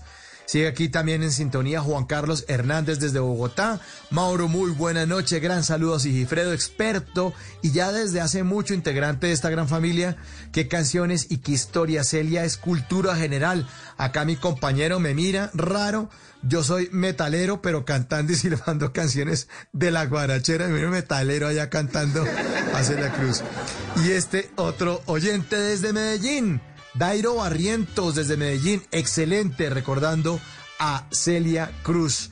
Y nuestro oyente Hugo desde Guacari Valle dice que hoy no es bla bla blue, sino baila blue, que así se llama el programa de hoy. Bueno, un abrazo para Hugo allá en Guacari Valle, que a esta hora hace parte de la sintonía de este especial. Estamos recordando a Celia Cruz, ya estamos hablando desde 1968 de 1951 cuando arrancó con su primer sencillo, eh, cuando empezó a acercarse a la radio, nos ha contado a los oyentes que están entrando en sintonía, nos ha contado Sigifredo que Celia Cruz empezó participando en emisoras, eh, en concursos, tratando de, de, hacer lo que hacen esos grandes artistas que son muy pequeños eh, en un inicio, que participan en concursos a cambio de un pastel, a cambio de cosas súper simples, pero con la idea seguramente de ser grande, de ser la guarachera de Cuba y la, guache, la guarachera yo creo que de América Latina entera. Así que hemos hecho ese recorrido. Primer sencillo de 1951, después escuchamos Cao Cao Maní Picado de Celia Cruz con la Sonora Matancera del 51. Imagínense cuántos años tiene esta música, es de 1951 y sigue sonando todavía, está en el inconsciente colectivo de muchos latinoamericanos. Y sigue, sigue, sigue sonando. Eh, recorrimos también canciones como un merengue. Yo por mi lado no sabía que Celia Cruz eh, había hecho también merengues. Escuchamos también en la hora pasada un merengue que precisamente se llama así El merengue Celia Cruz con la sonora matancera de 1955. Mm, el yerbero moderno también lo sonó Sigifredo Turga, la canción de 1956. Una canción bellísima, bellísima, después también de ese mismo año llamada Tu Voz, también sonó acá, para los que quieran tomar nota de las canciones que han sonado. Después la clásica del 57, Burundanga, sí, que Burundanga, que le pegó al otro, y que Muchilanga, y que le a de todo el mundo. Nos contaba Sigifredo que Burundanga es un plato con varios vegetales. Eh, y que para este caso se evoca, evoca un conflicto, un enredo, que eso es una burundanga. Aquí en Colombia, pues nos acordamos que la burundanga, la burundanga es lo que le echan a la gente para robarle la plata al cajero. Lo emburundangaron, que también es, seguramente lo enredaron. Mm, hablamos también de Sopita en Botella, de 1958. Eh, hablamos de la esquina Sí, del señor. movimiento. Sí. Y eh, haciendo este recorrido, ¿qué sigue ahora, don Sigifredo? Porque ya estábamos en el año 1968, cuando salí de Cuba. ¿Qué sigue en este especial? Vámonos a 1974 y vámonos a un álbum de Celia y Johnny, Johnny Pacheco, y la canción se llama Kimbara.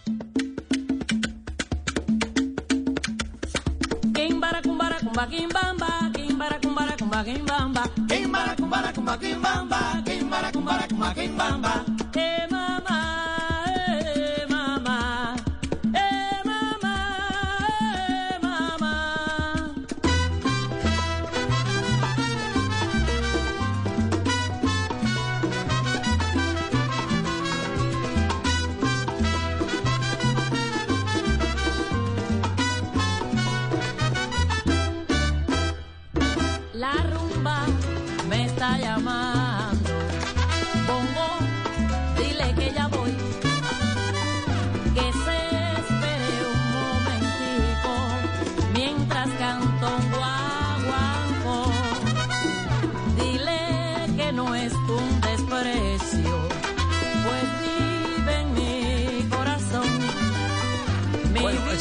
Ese es otro clásico, Sigifredo. El Kimbara es otro clasicazo de Celia. Sí, es una, es una de esas canciones emblemáticas de Celia. Es la evidencia de una nueva etapa para Celia Cruz, ya en Nueva York, súper ubicada. Y por supuesto ya aliada o mejor como parte de lo que era la Fania. Ya estaba trabajando con la Fania y aparece esta canción en un momento de la vida en la que ella siempre decía que el que no cambia se estanca. Y eso lo, y eso lo vemos a diario todos. Si nosotros no cambiamos, pues si no nos adaptamos, si no vemos nuevas oportunidades, si no creamos propuestas nuevas, pues nos vamos a quedar estancados. Eh, Celia Cruz encuentra en Johnny Pacheco la oportunidad de proponer sonidos distintos, de llegar a otro público diferente, de construir en ese, en ese, en eso que ya se llamaba como salsa, una nueva propuesta.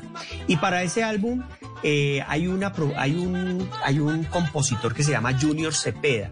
Junior Cepeda le lleva 23 temas a la Fania, los deja en un cassette, eh, se los entregan a Johnny Pacheco y Johnny Pacheco pues los mira, eh, pero como que se quedan ahí y el, y el, y el, y el, el, el compositor decide decide qué pasó con mis canciones. Yo las llevé y no he recibido respuesta. Pues se va a golpear la puerta de la Fania, llega hasta donde Johnny Pacheco, lo espera, pero no le ponían cuidado. Él por más que fuera y estuviera allá, no querían escucharlo.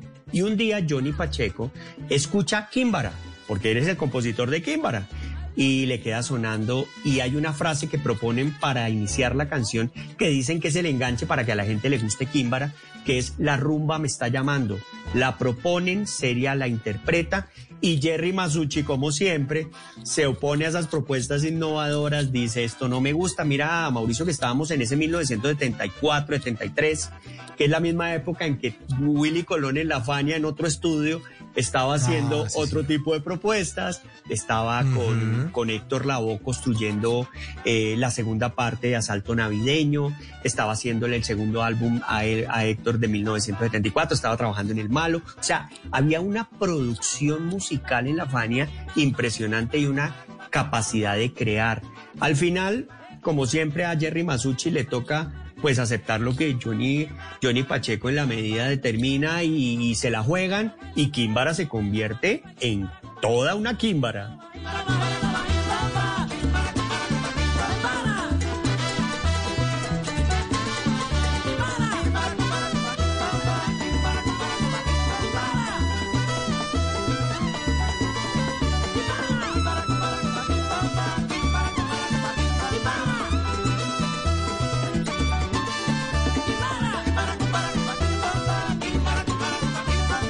Esto es importante, Sigifredo, es ca- destacar lo siguiente. Señor. Fíjese, usted nos está hablando de que Celia se reinventaba, así como la frase que les sabe a cacho a todo el mundo por Sí. la pandemia. Sí, Pero esto, no- de- esto de reinventarse es algo que entonces ahora uno ve en los seminarios que paga no sé cuántos millones para que le dicte clase, no sé quién gringo que viene a dictarle clase y usted paga no sé Sí. cuántos millones, y le vienen a hablar de un término que cogió mucha fuerza en los últimos años, que es la innovación. Pero mire que Celia Cruz hace esto en 1974 y lo que usted nos está poniendo en este momento es muy distinto a lo que sonó cuando arrancamos el especial, que era música de 1951. Eso se llama innovar. Y seguramente eso hizo que Celia nunca dejara de ser vigente. Así es Mauricio, así es Mauricio y sobre todo ella siempre vio en la música más allá de la salsa una oportunidad de transmitir. Si ella tenía que ir a otros géneros, iba. Si ella era invitada por otro tipo de músicos diferentes a la salsa, iba y producía.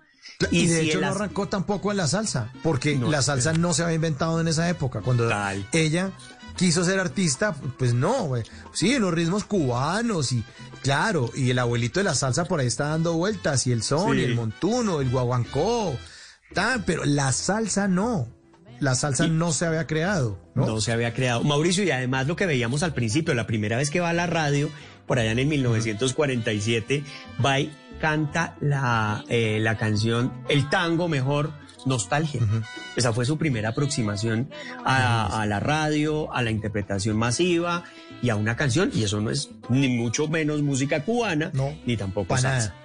Para nada. Entonces, Argentina estaba ahí y, y- y en esto vemos, vamos a ver ahorita en esta segunda parte esa, esa capacidad de, de- de innovar y esa capacidad de cambiar y esa capacidad de, de verse siempre diferente. Y eso era Celia Cruz. Celia Cruz era una persona absolutamente testaruda en lo que quería, era una persona trabajadora, con una propuesta diferente, con una voz distinta, pero que no solo era voz, porque ella era un ícono, un ícono que con sus pelucas eh, y se identificaba y tenía, tenía una, una característica que su, con sus eslogan hacía de la comunicación algo diferente, que adicionalmente en el escenario con sus vestidos eh, transmitía y era, era, era un artista, si lo podemos llamar de manera integral. Y miren la canción que sigue. Sigue estando con Johnny Pacheco en 1975 y hace una un álbum que se llama Tremendo Caché. En esa canción la más famosa fue Cúcala.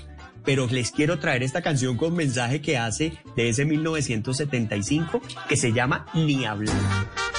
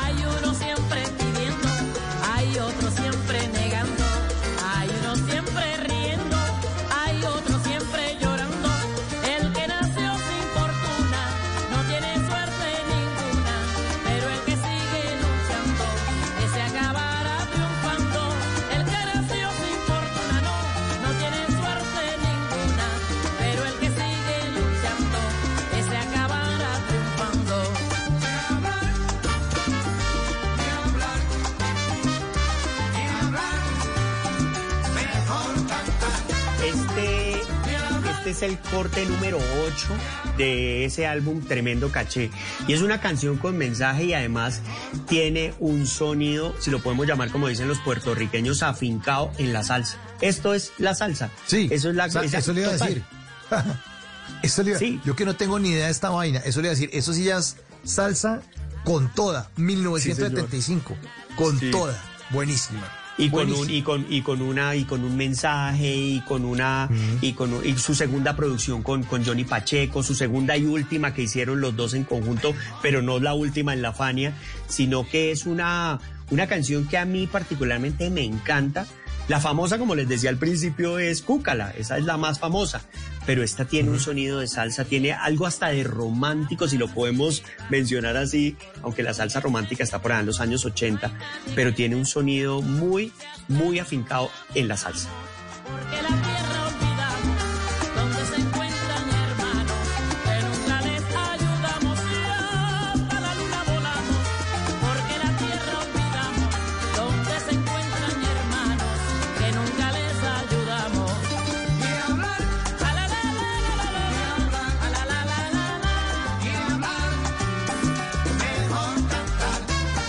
tiene Sigifredo eh, la misma característica del cao, cao maní picado, que Sí. es la, la, la, la- ¿se se llama pregón, ¿es eso?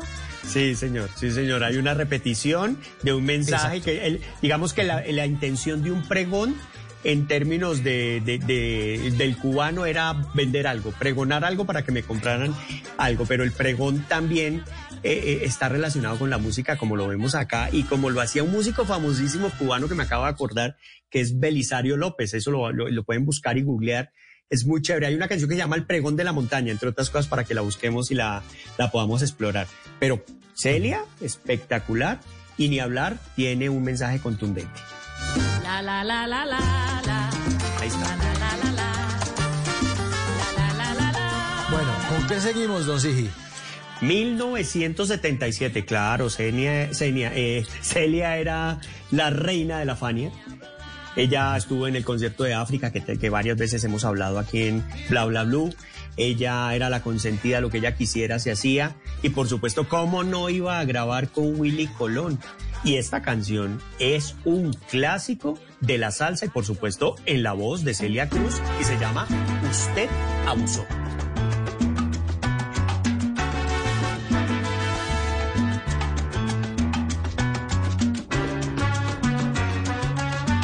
Bla bla blue.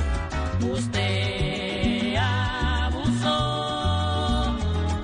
sacó provecho de mí, abusó, sacó partido de mí, abusó, de mi cariño usted abusó y me perdona por seguir con él.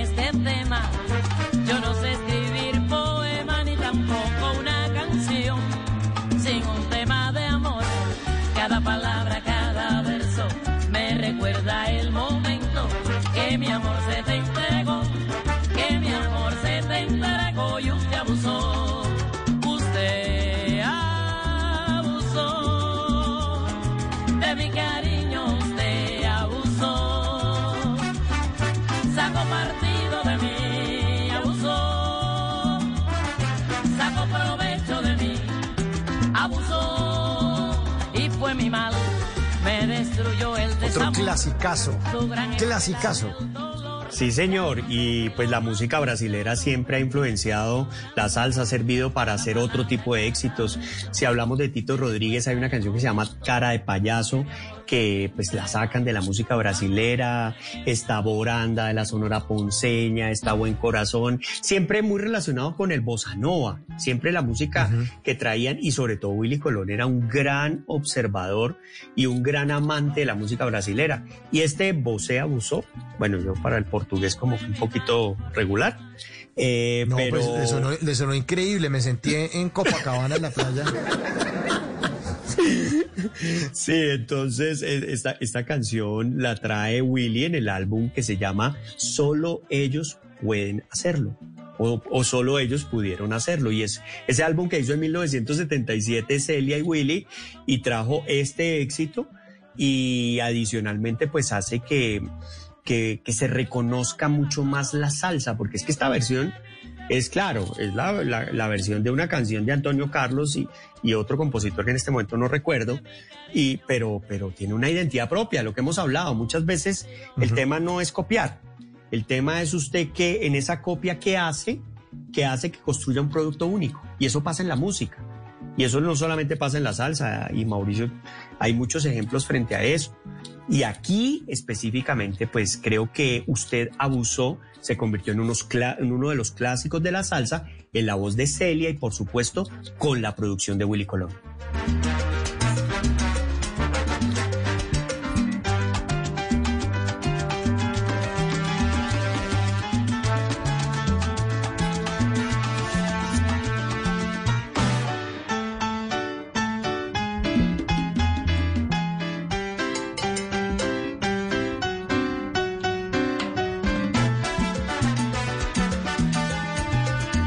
Mauricio, ahí buena está, ahí está nuestro famoso trombón, ¿no? El Del que siempre hablamos. claro. Ahí está, ahí está. Sí, ese trombón de Willy Colón, ese sonido único que marca las canciones donde está Willy. Ahí se nota que está Willy participando y haciendo la producción musical.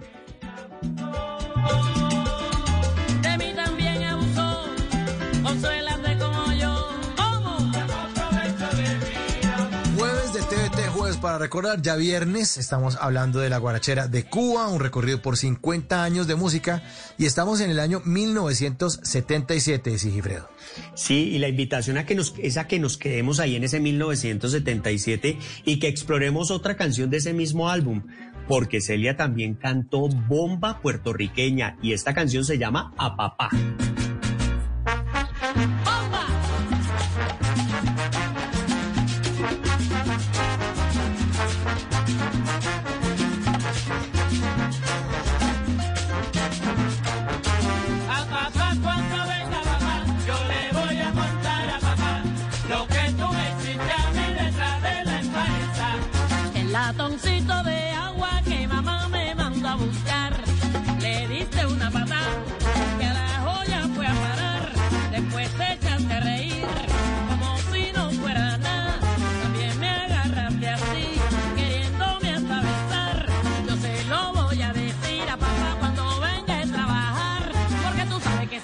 La queja a mi papá, él te puede arreglar Aragán. A papá cuando venga papá, yo le voy a contar. desgraciado. Lo que tú me hiciste a detrás de la espaliza.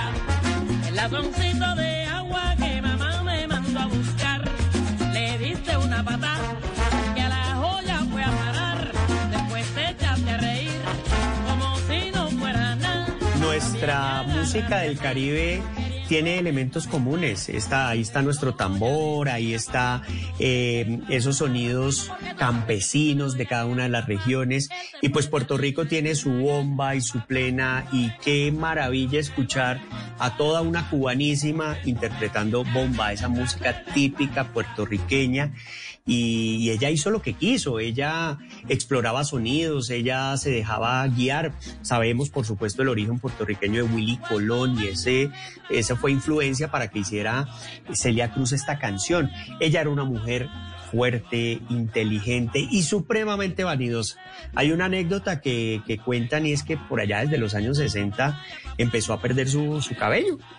Decía que cuentan que usaba muchísimo una, una plancha para calentarse el pelo y alisárselo antes de las presentaciones. Y eso poco a poco le fue tumbando su pelo. Y ella pues encontró en eso una identidad de marca. Ahí encontró que con las pelucas iba a generar una recordación. Cuentan que llegó a tener más de 100 pelucas y que dependiendo de, la presentación que tuviera, del estado de ánimo, de la pinta del día, la peluca se ponía la que le combinaba. Esa era Celia Cruz, una mujer con una identidad propia, que no se avergonzaba de nada, con una inteligencia extrema y por supuesto con una capacidad interpretativa por todos los géneros del Caribe, como es esta bomba. Por favor,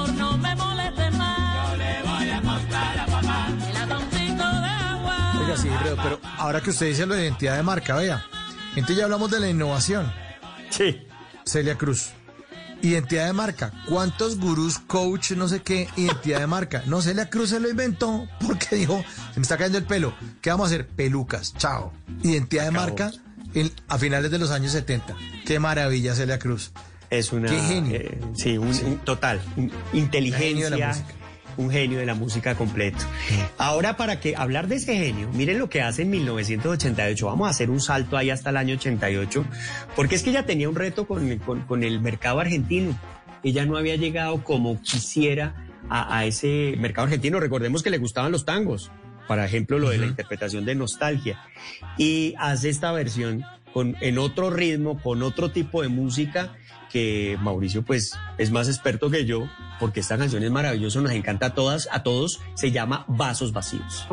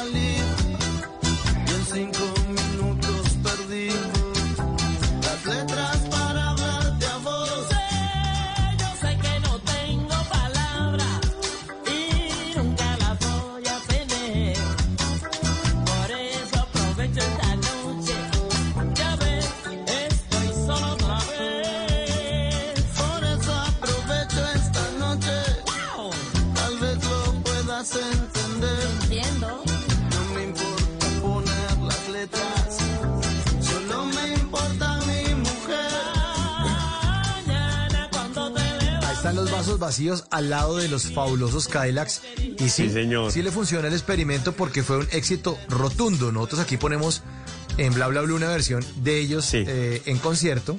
Sí. Y es tan, tan, tan, tan exitosa la canción y logró conquistar a los argentinos que hay una versión que ponemos en concierto, que obviamente no está Celia Cruz, está solamente los fabulosos Cadillacs, y el tipo dice, en la primera ustedes hacen de Celia, en la otra vuelta hago yo de Celia. Entonces, el pedazo, imagínense la emoción de No, oír esa qué- versión. El pedazo donde, donde, donde eh, pues, está Celia, ya se la va a poner para que no, no. Sí, sí, no, sí, sí, sí, ahí quiero a oírla, quiero acá, oírla. Vasos, espérese, vasos, espere, la estoy buscando. Vasos, yo la tengo aquí. Vasos vacíos. Póngale cuidado esta, esta vuelta. Póngale cuidado cómo suena esta vaina. Ahí Sí, va. sí, sí, sí, sí. Ahí va.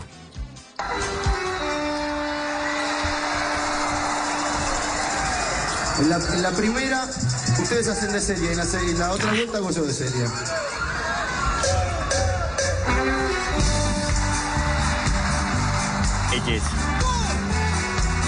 Entonces Vicentico canta el pedazo de, Fabulosos Cadillacs y después dice, ahora van ustedes y quiero que escuchen a la gente cantando y coreando vasos vacíos. Ahí entra Vicentico. No sé qué día hoy, solo sé que te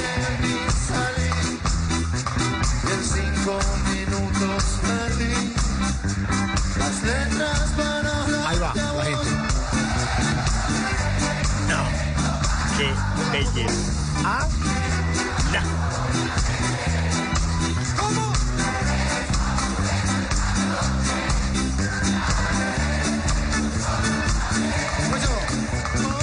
Entonces le hicieron este álbum, se llama En Vivo en Buenos Aires, 1994. Entonces la canción salió en el 88 y se volvió un himno para los argentinos. Vea pues, vasos vacíos. Celia Cruz al lado de los fabulosos. Y a eso le podemos llamar como una extensión de marca lo que hizo ahí, ¿sí, algo así. Sí, total, total. Oiga la, oiga la gente cantando la parte de Celia.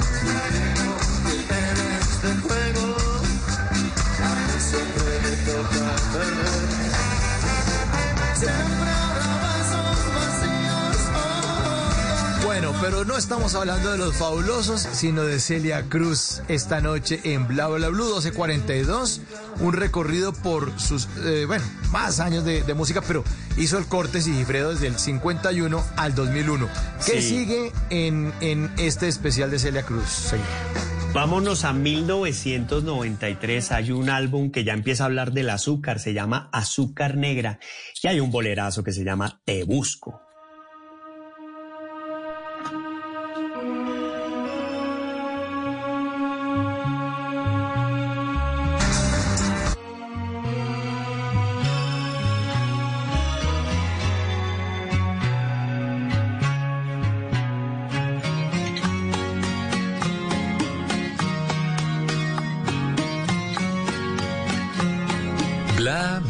Blue.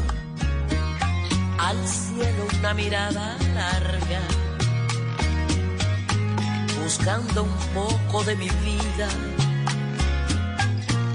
Mis estrellas no responden para alumbrarme hacia tu risa.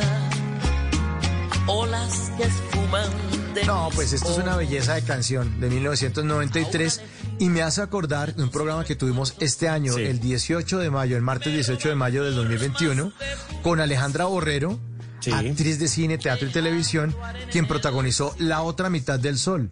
Y la banda sonora de esa serie, La otra mitad del sol, eh, en la que Alejandra Borrero hizo el papel protagónico de Diana Robledo, pues eh, la, la- la- la banda sonora era esta canción, Te Busco, hablaba de la reencarnación.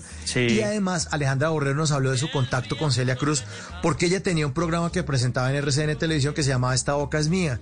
Y una vez fue Celia Cruz y ella, amante de Celia Cruz, investigó que el color azul era muy importante para ella y para las canciones que iba a interpretar y ella se vistió de azul. Hizo un contacto maravilloso. ¿Cómo será? Sí, y que tuvieron que grabar dos programas. Nos contó aquí al aire Alejandra Borrero. Nos, dio- nos tocó grabar dos programas porque eh, se tenían que ir y, y- y claro, todos los, los empresarios que y dijo, no, no, no, no, no, chico, yo me quedo acá con mi nueva mejor amiga Alejandra Borrero y recordando esta maravillosa canción Te Busco, Celia Cruz. Qué bella, qué bella esta canción. Es una canción hermosa, es una composición de Víctor Víctor, un referente de la música dominicana y sobre todo de la bachata. Dicen que es una de las canciones más sentidas de ese bolero del que siempre hablamos aquí, porque siempre en Bla Bla Blue cuando llegan los invitados de la música salsa, pues aparece el bolero porque todos han hecho bolero. Y siempre decimos acá, el hermano mayor de la salsa es el bolero. Y esta canción de Víctor Víctor narra una experiencia de una pérdida real de la esposa de una persona en un secuestro.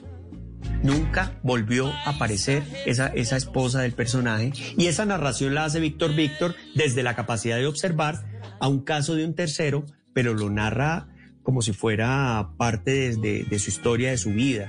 Es, es algo muy, muy especial y creo que es uno de los clásicos de Celia en ritmo de bolero.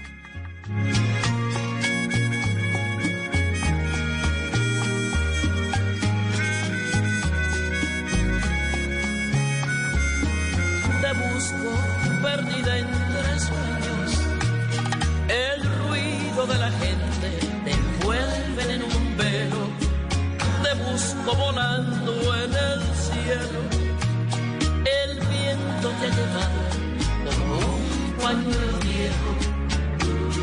Y no más que rebuscar paisajes conocidos en lugares tan extraños que no puedo dar contigo. No, no, no, no, no. Eso Esa es muy- letra de esta canción es espectacular. ¡Qué Es poema! hermoso. No, eso ¡Qué es... poema! ¿Ah? No, no, no. El, la, la- yo, yo diría que es eh, el ejemplo vivo del bolero, esa canción es, toca, toca las fibras de cada ser humano, narra una historia y adicionalmente mm, está relacionada con el amor, ¿no? Que eso es, eh, eso es el bolero. Ese, ese, ese ritmo de bolero marca eso. Y en ese, Mauricio, en ese 1993, les traje primero Te Busco, porque ese álbum que se hizo fue uno de los clásicos en los años 90, y ya sabíamos que estamos hablando desde los años 50 de la música de Celia Cruz. Y en ese mismo álbum está Azúcar Negra. Y ahí hay otra, otra característica de lo que era Celia Cruz, que es su grito de azúcar. Oigan este Azúcar Negra. Soy dulce como el melao,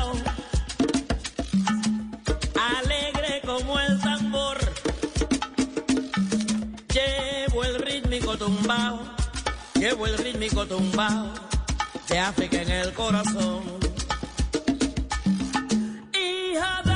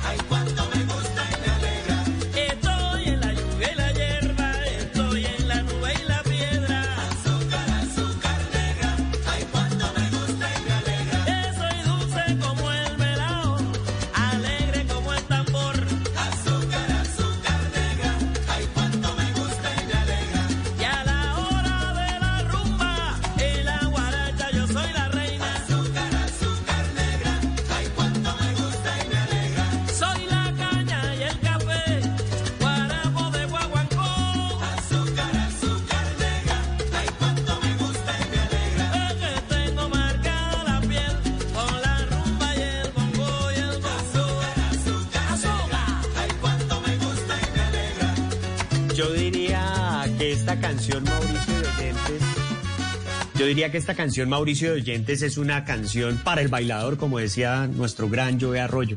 Es una canción especial para todo aquel que le gusta bailar salsa, todo aquel que disfruta la pista, eh, que se sabe los pasos de la salsa.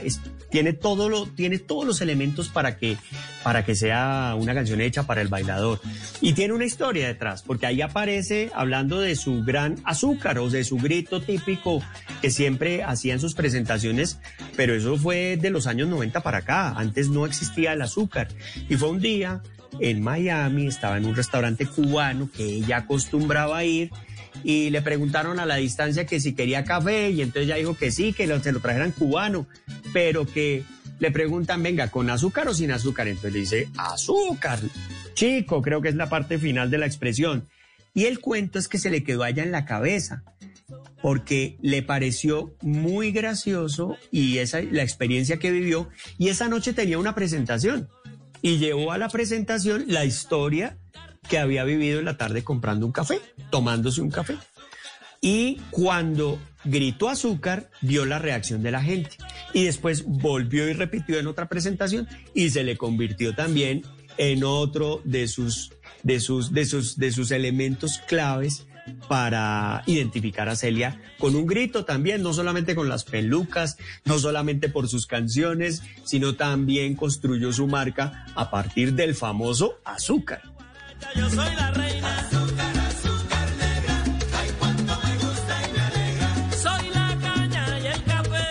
Y también a partir del baile, ¿no?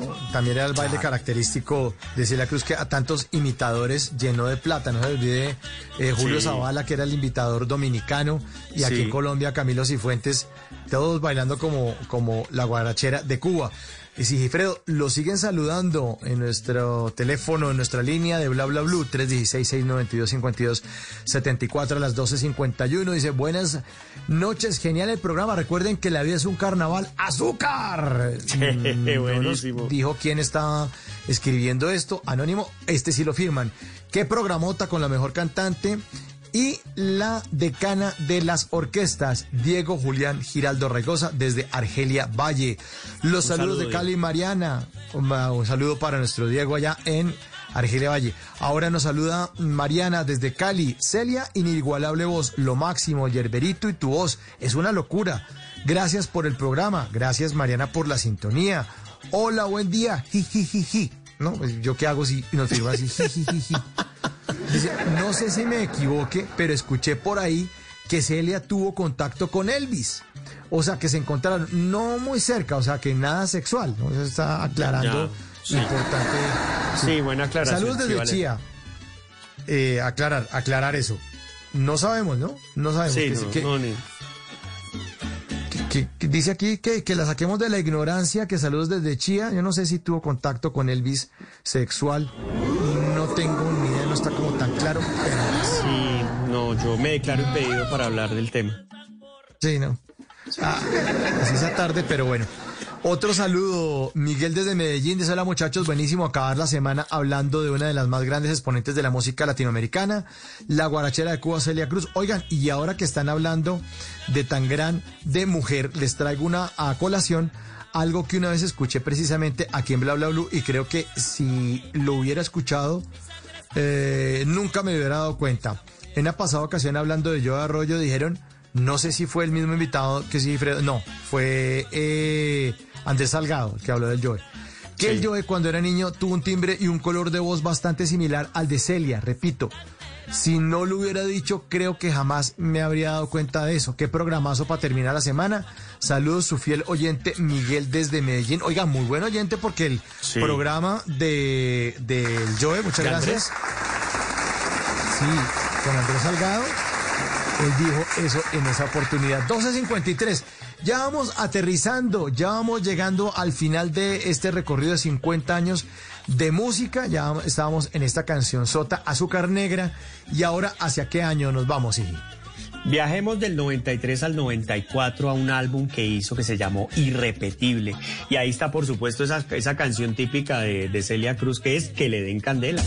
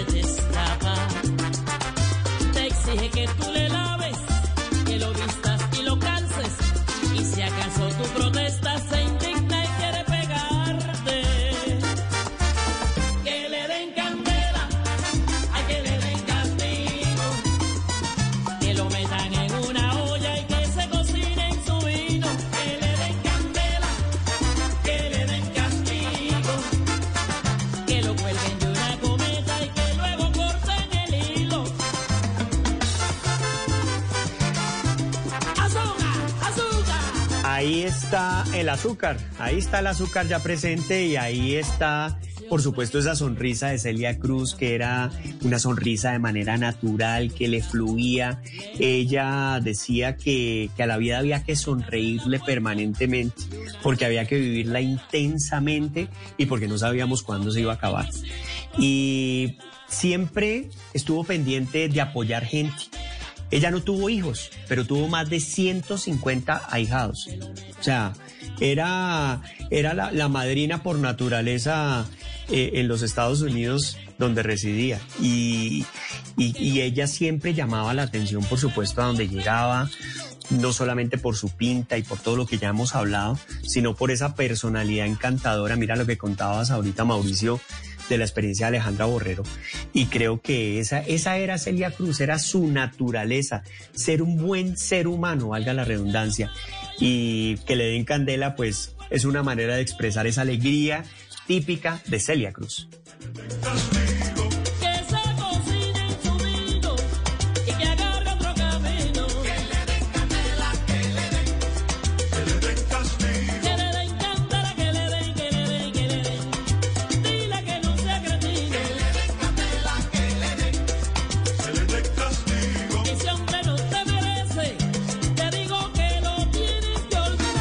57. Ya vamos pidiendo pista, ya vamos llegando al final de este especial, de este jueves ya viernes de TVT, para recordar a la guarachera de Cuba.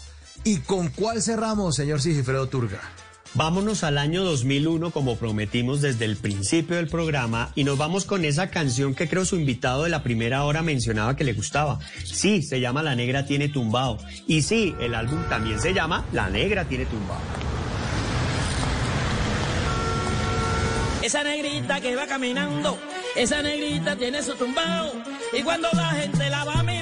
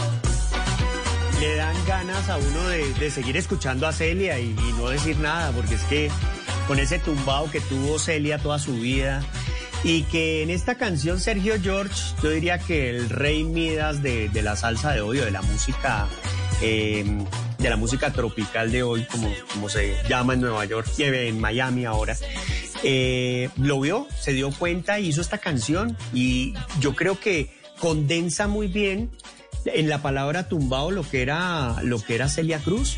Y además mire cómo, cómo trasciende a la salsa y se convierte en un clásico de la música. Y ese tumbao yo, yo, yo ahí recuerdo y cuando estaba pensando en el programa recuerdo que en 1987 ahí viajo a un poco en el tiempo era tal el tumbao de Celia Cruz que ya no estando en la Sonora Matancera habiéndola dejado por allá en los años 60, ya la Sonora Matancera, eh, tienen la oportunidad de hacer un concierto de reencuentro con la Sonora en Tenerife, en España. Y es tanta la acogida que tiene Celia Cruz en ese 1987 y tanto el tumbao que recoge a más de 240 mil personas en una presentación de la Sonora Matancera con Celia Cruz. Siempre ella trascendió, siempre trascendió hasta el año 2001, muere en el 2003, en ese 16 de julio que veíamos al principio del programa, por un, por un, por un problema en su cabeza, tuvo, tuvo un cáncer terrible en su cabeza, se la llevó muy rápido y, nos dejó tanta música, nos dejó tantas cosas y esta negra tiene tumbao, por eso quise cerrar con, el, con esta canción, porque es la negra que tiene tumbao y le dio tumbao a la salsa y a muchas otras cosas.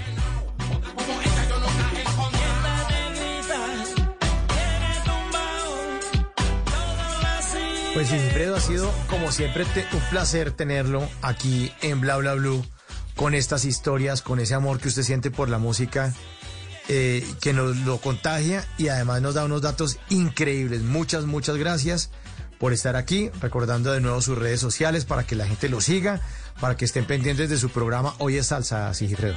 Sí, señor. Eh, estamos en Facebook, en Hoy es Salsa, ahí nos pueden encontrar, nos pueden seguir, ahí hacemos publicaciones periódicas con este tipo de contenido. Estamos en Twitter, en arroba Hoy es Salsa en Twitter. Ahora, precisamente en la cuenta de Twitter, estamos publicando todo lo que está pasando en este programa.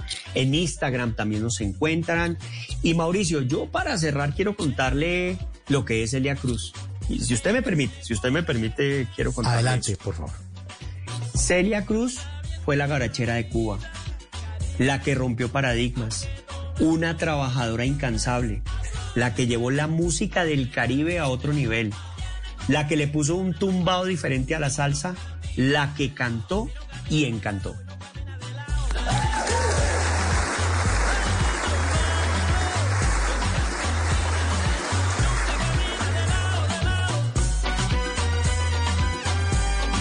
Me nos encantó, como siempre, nos encantó tenerlo esta noche.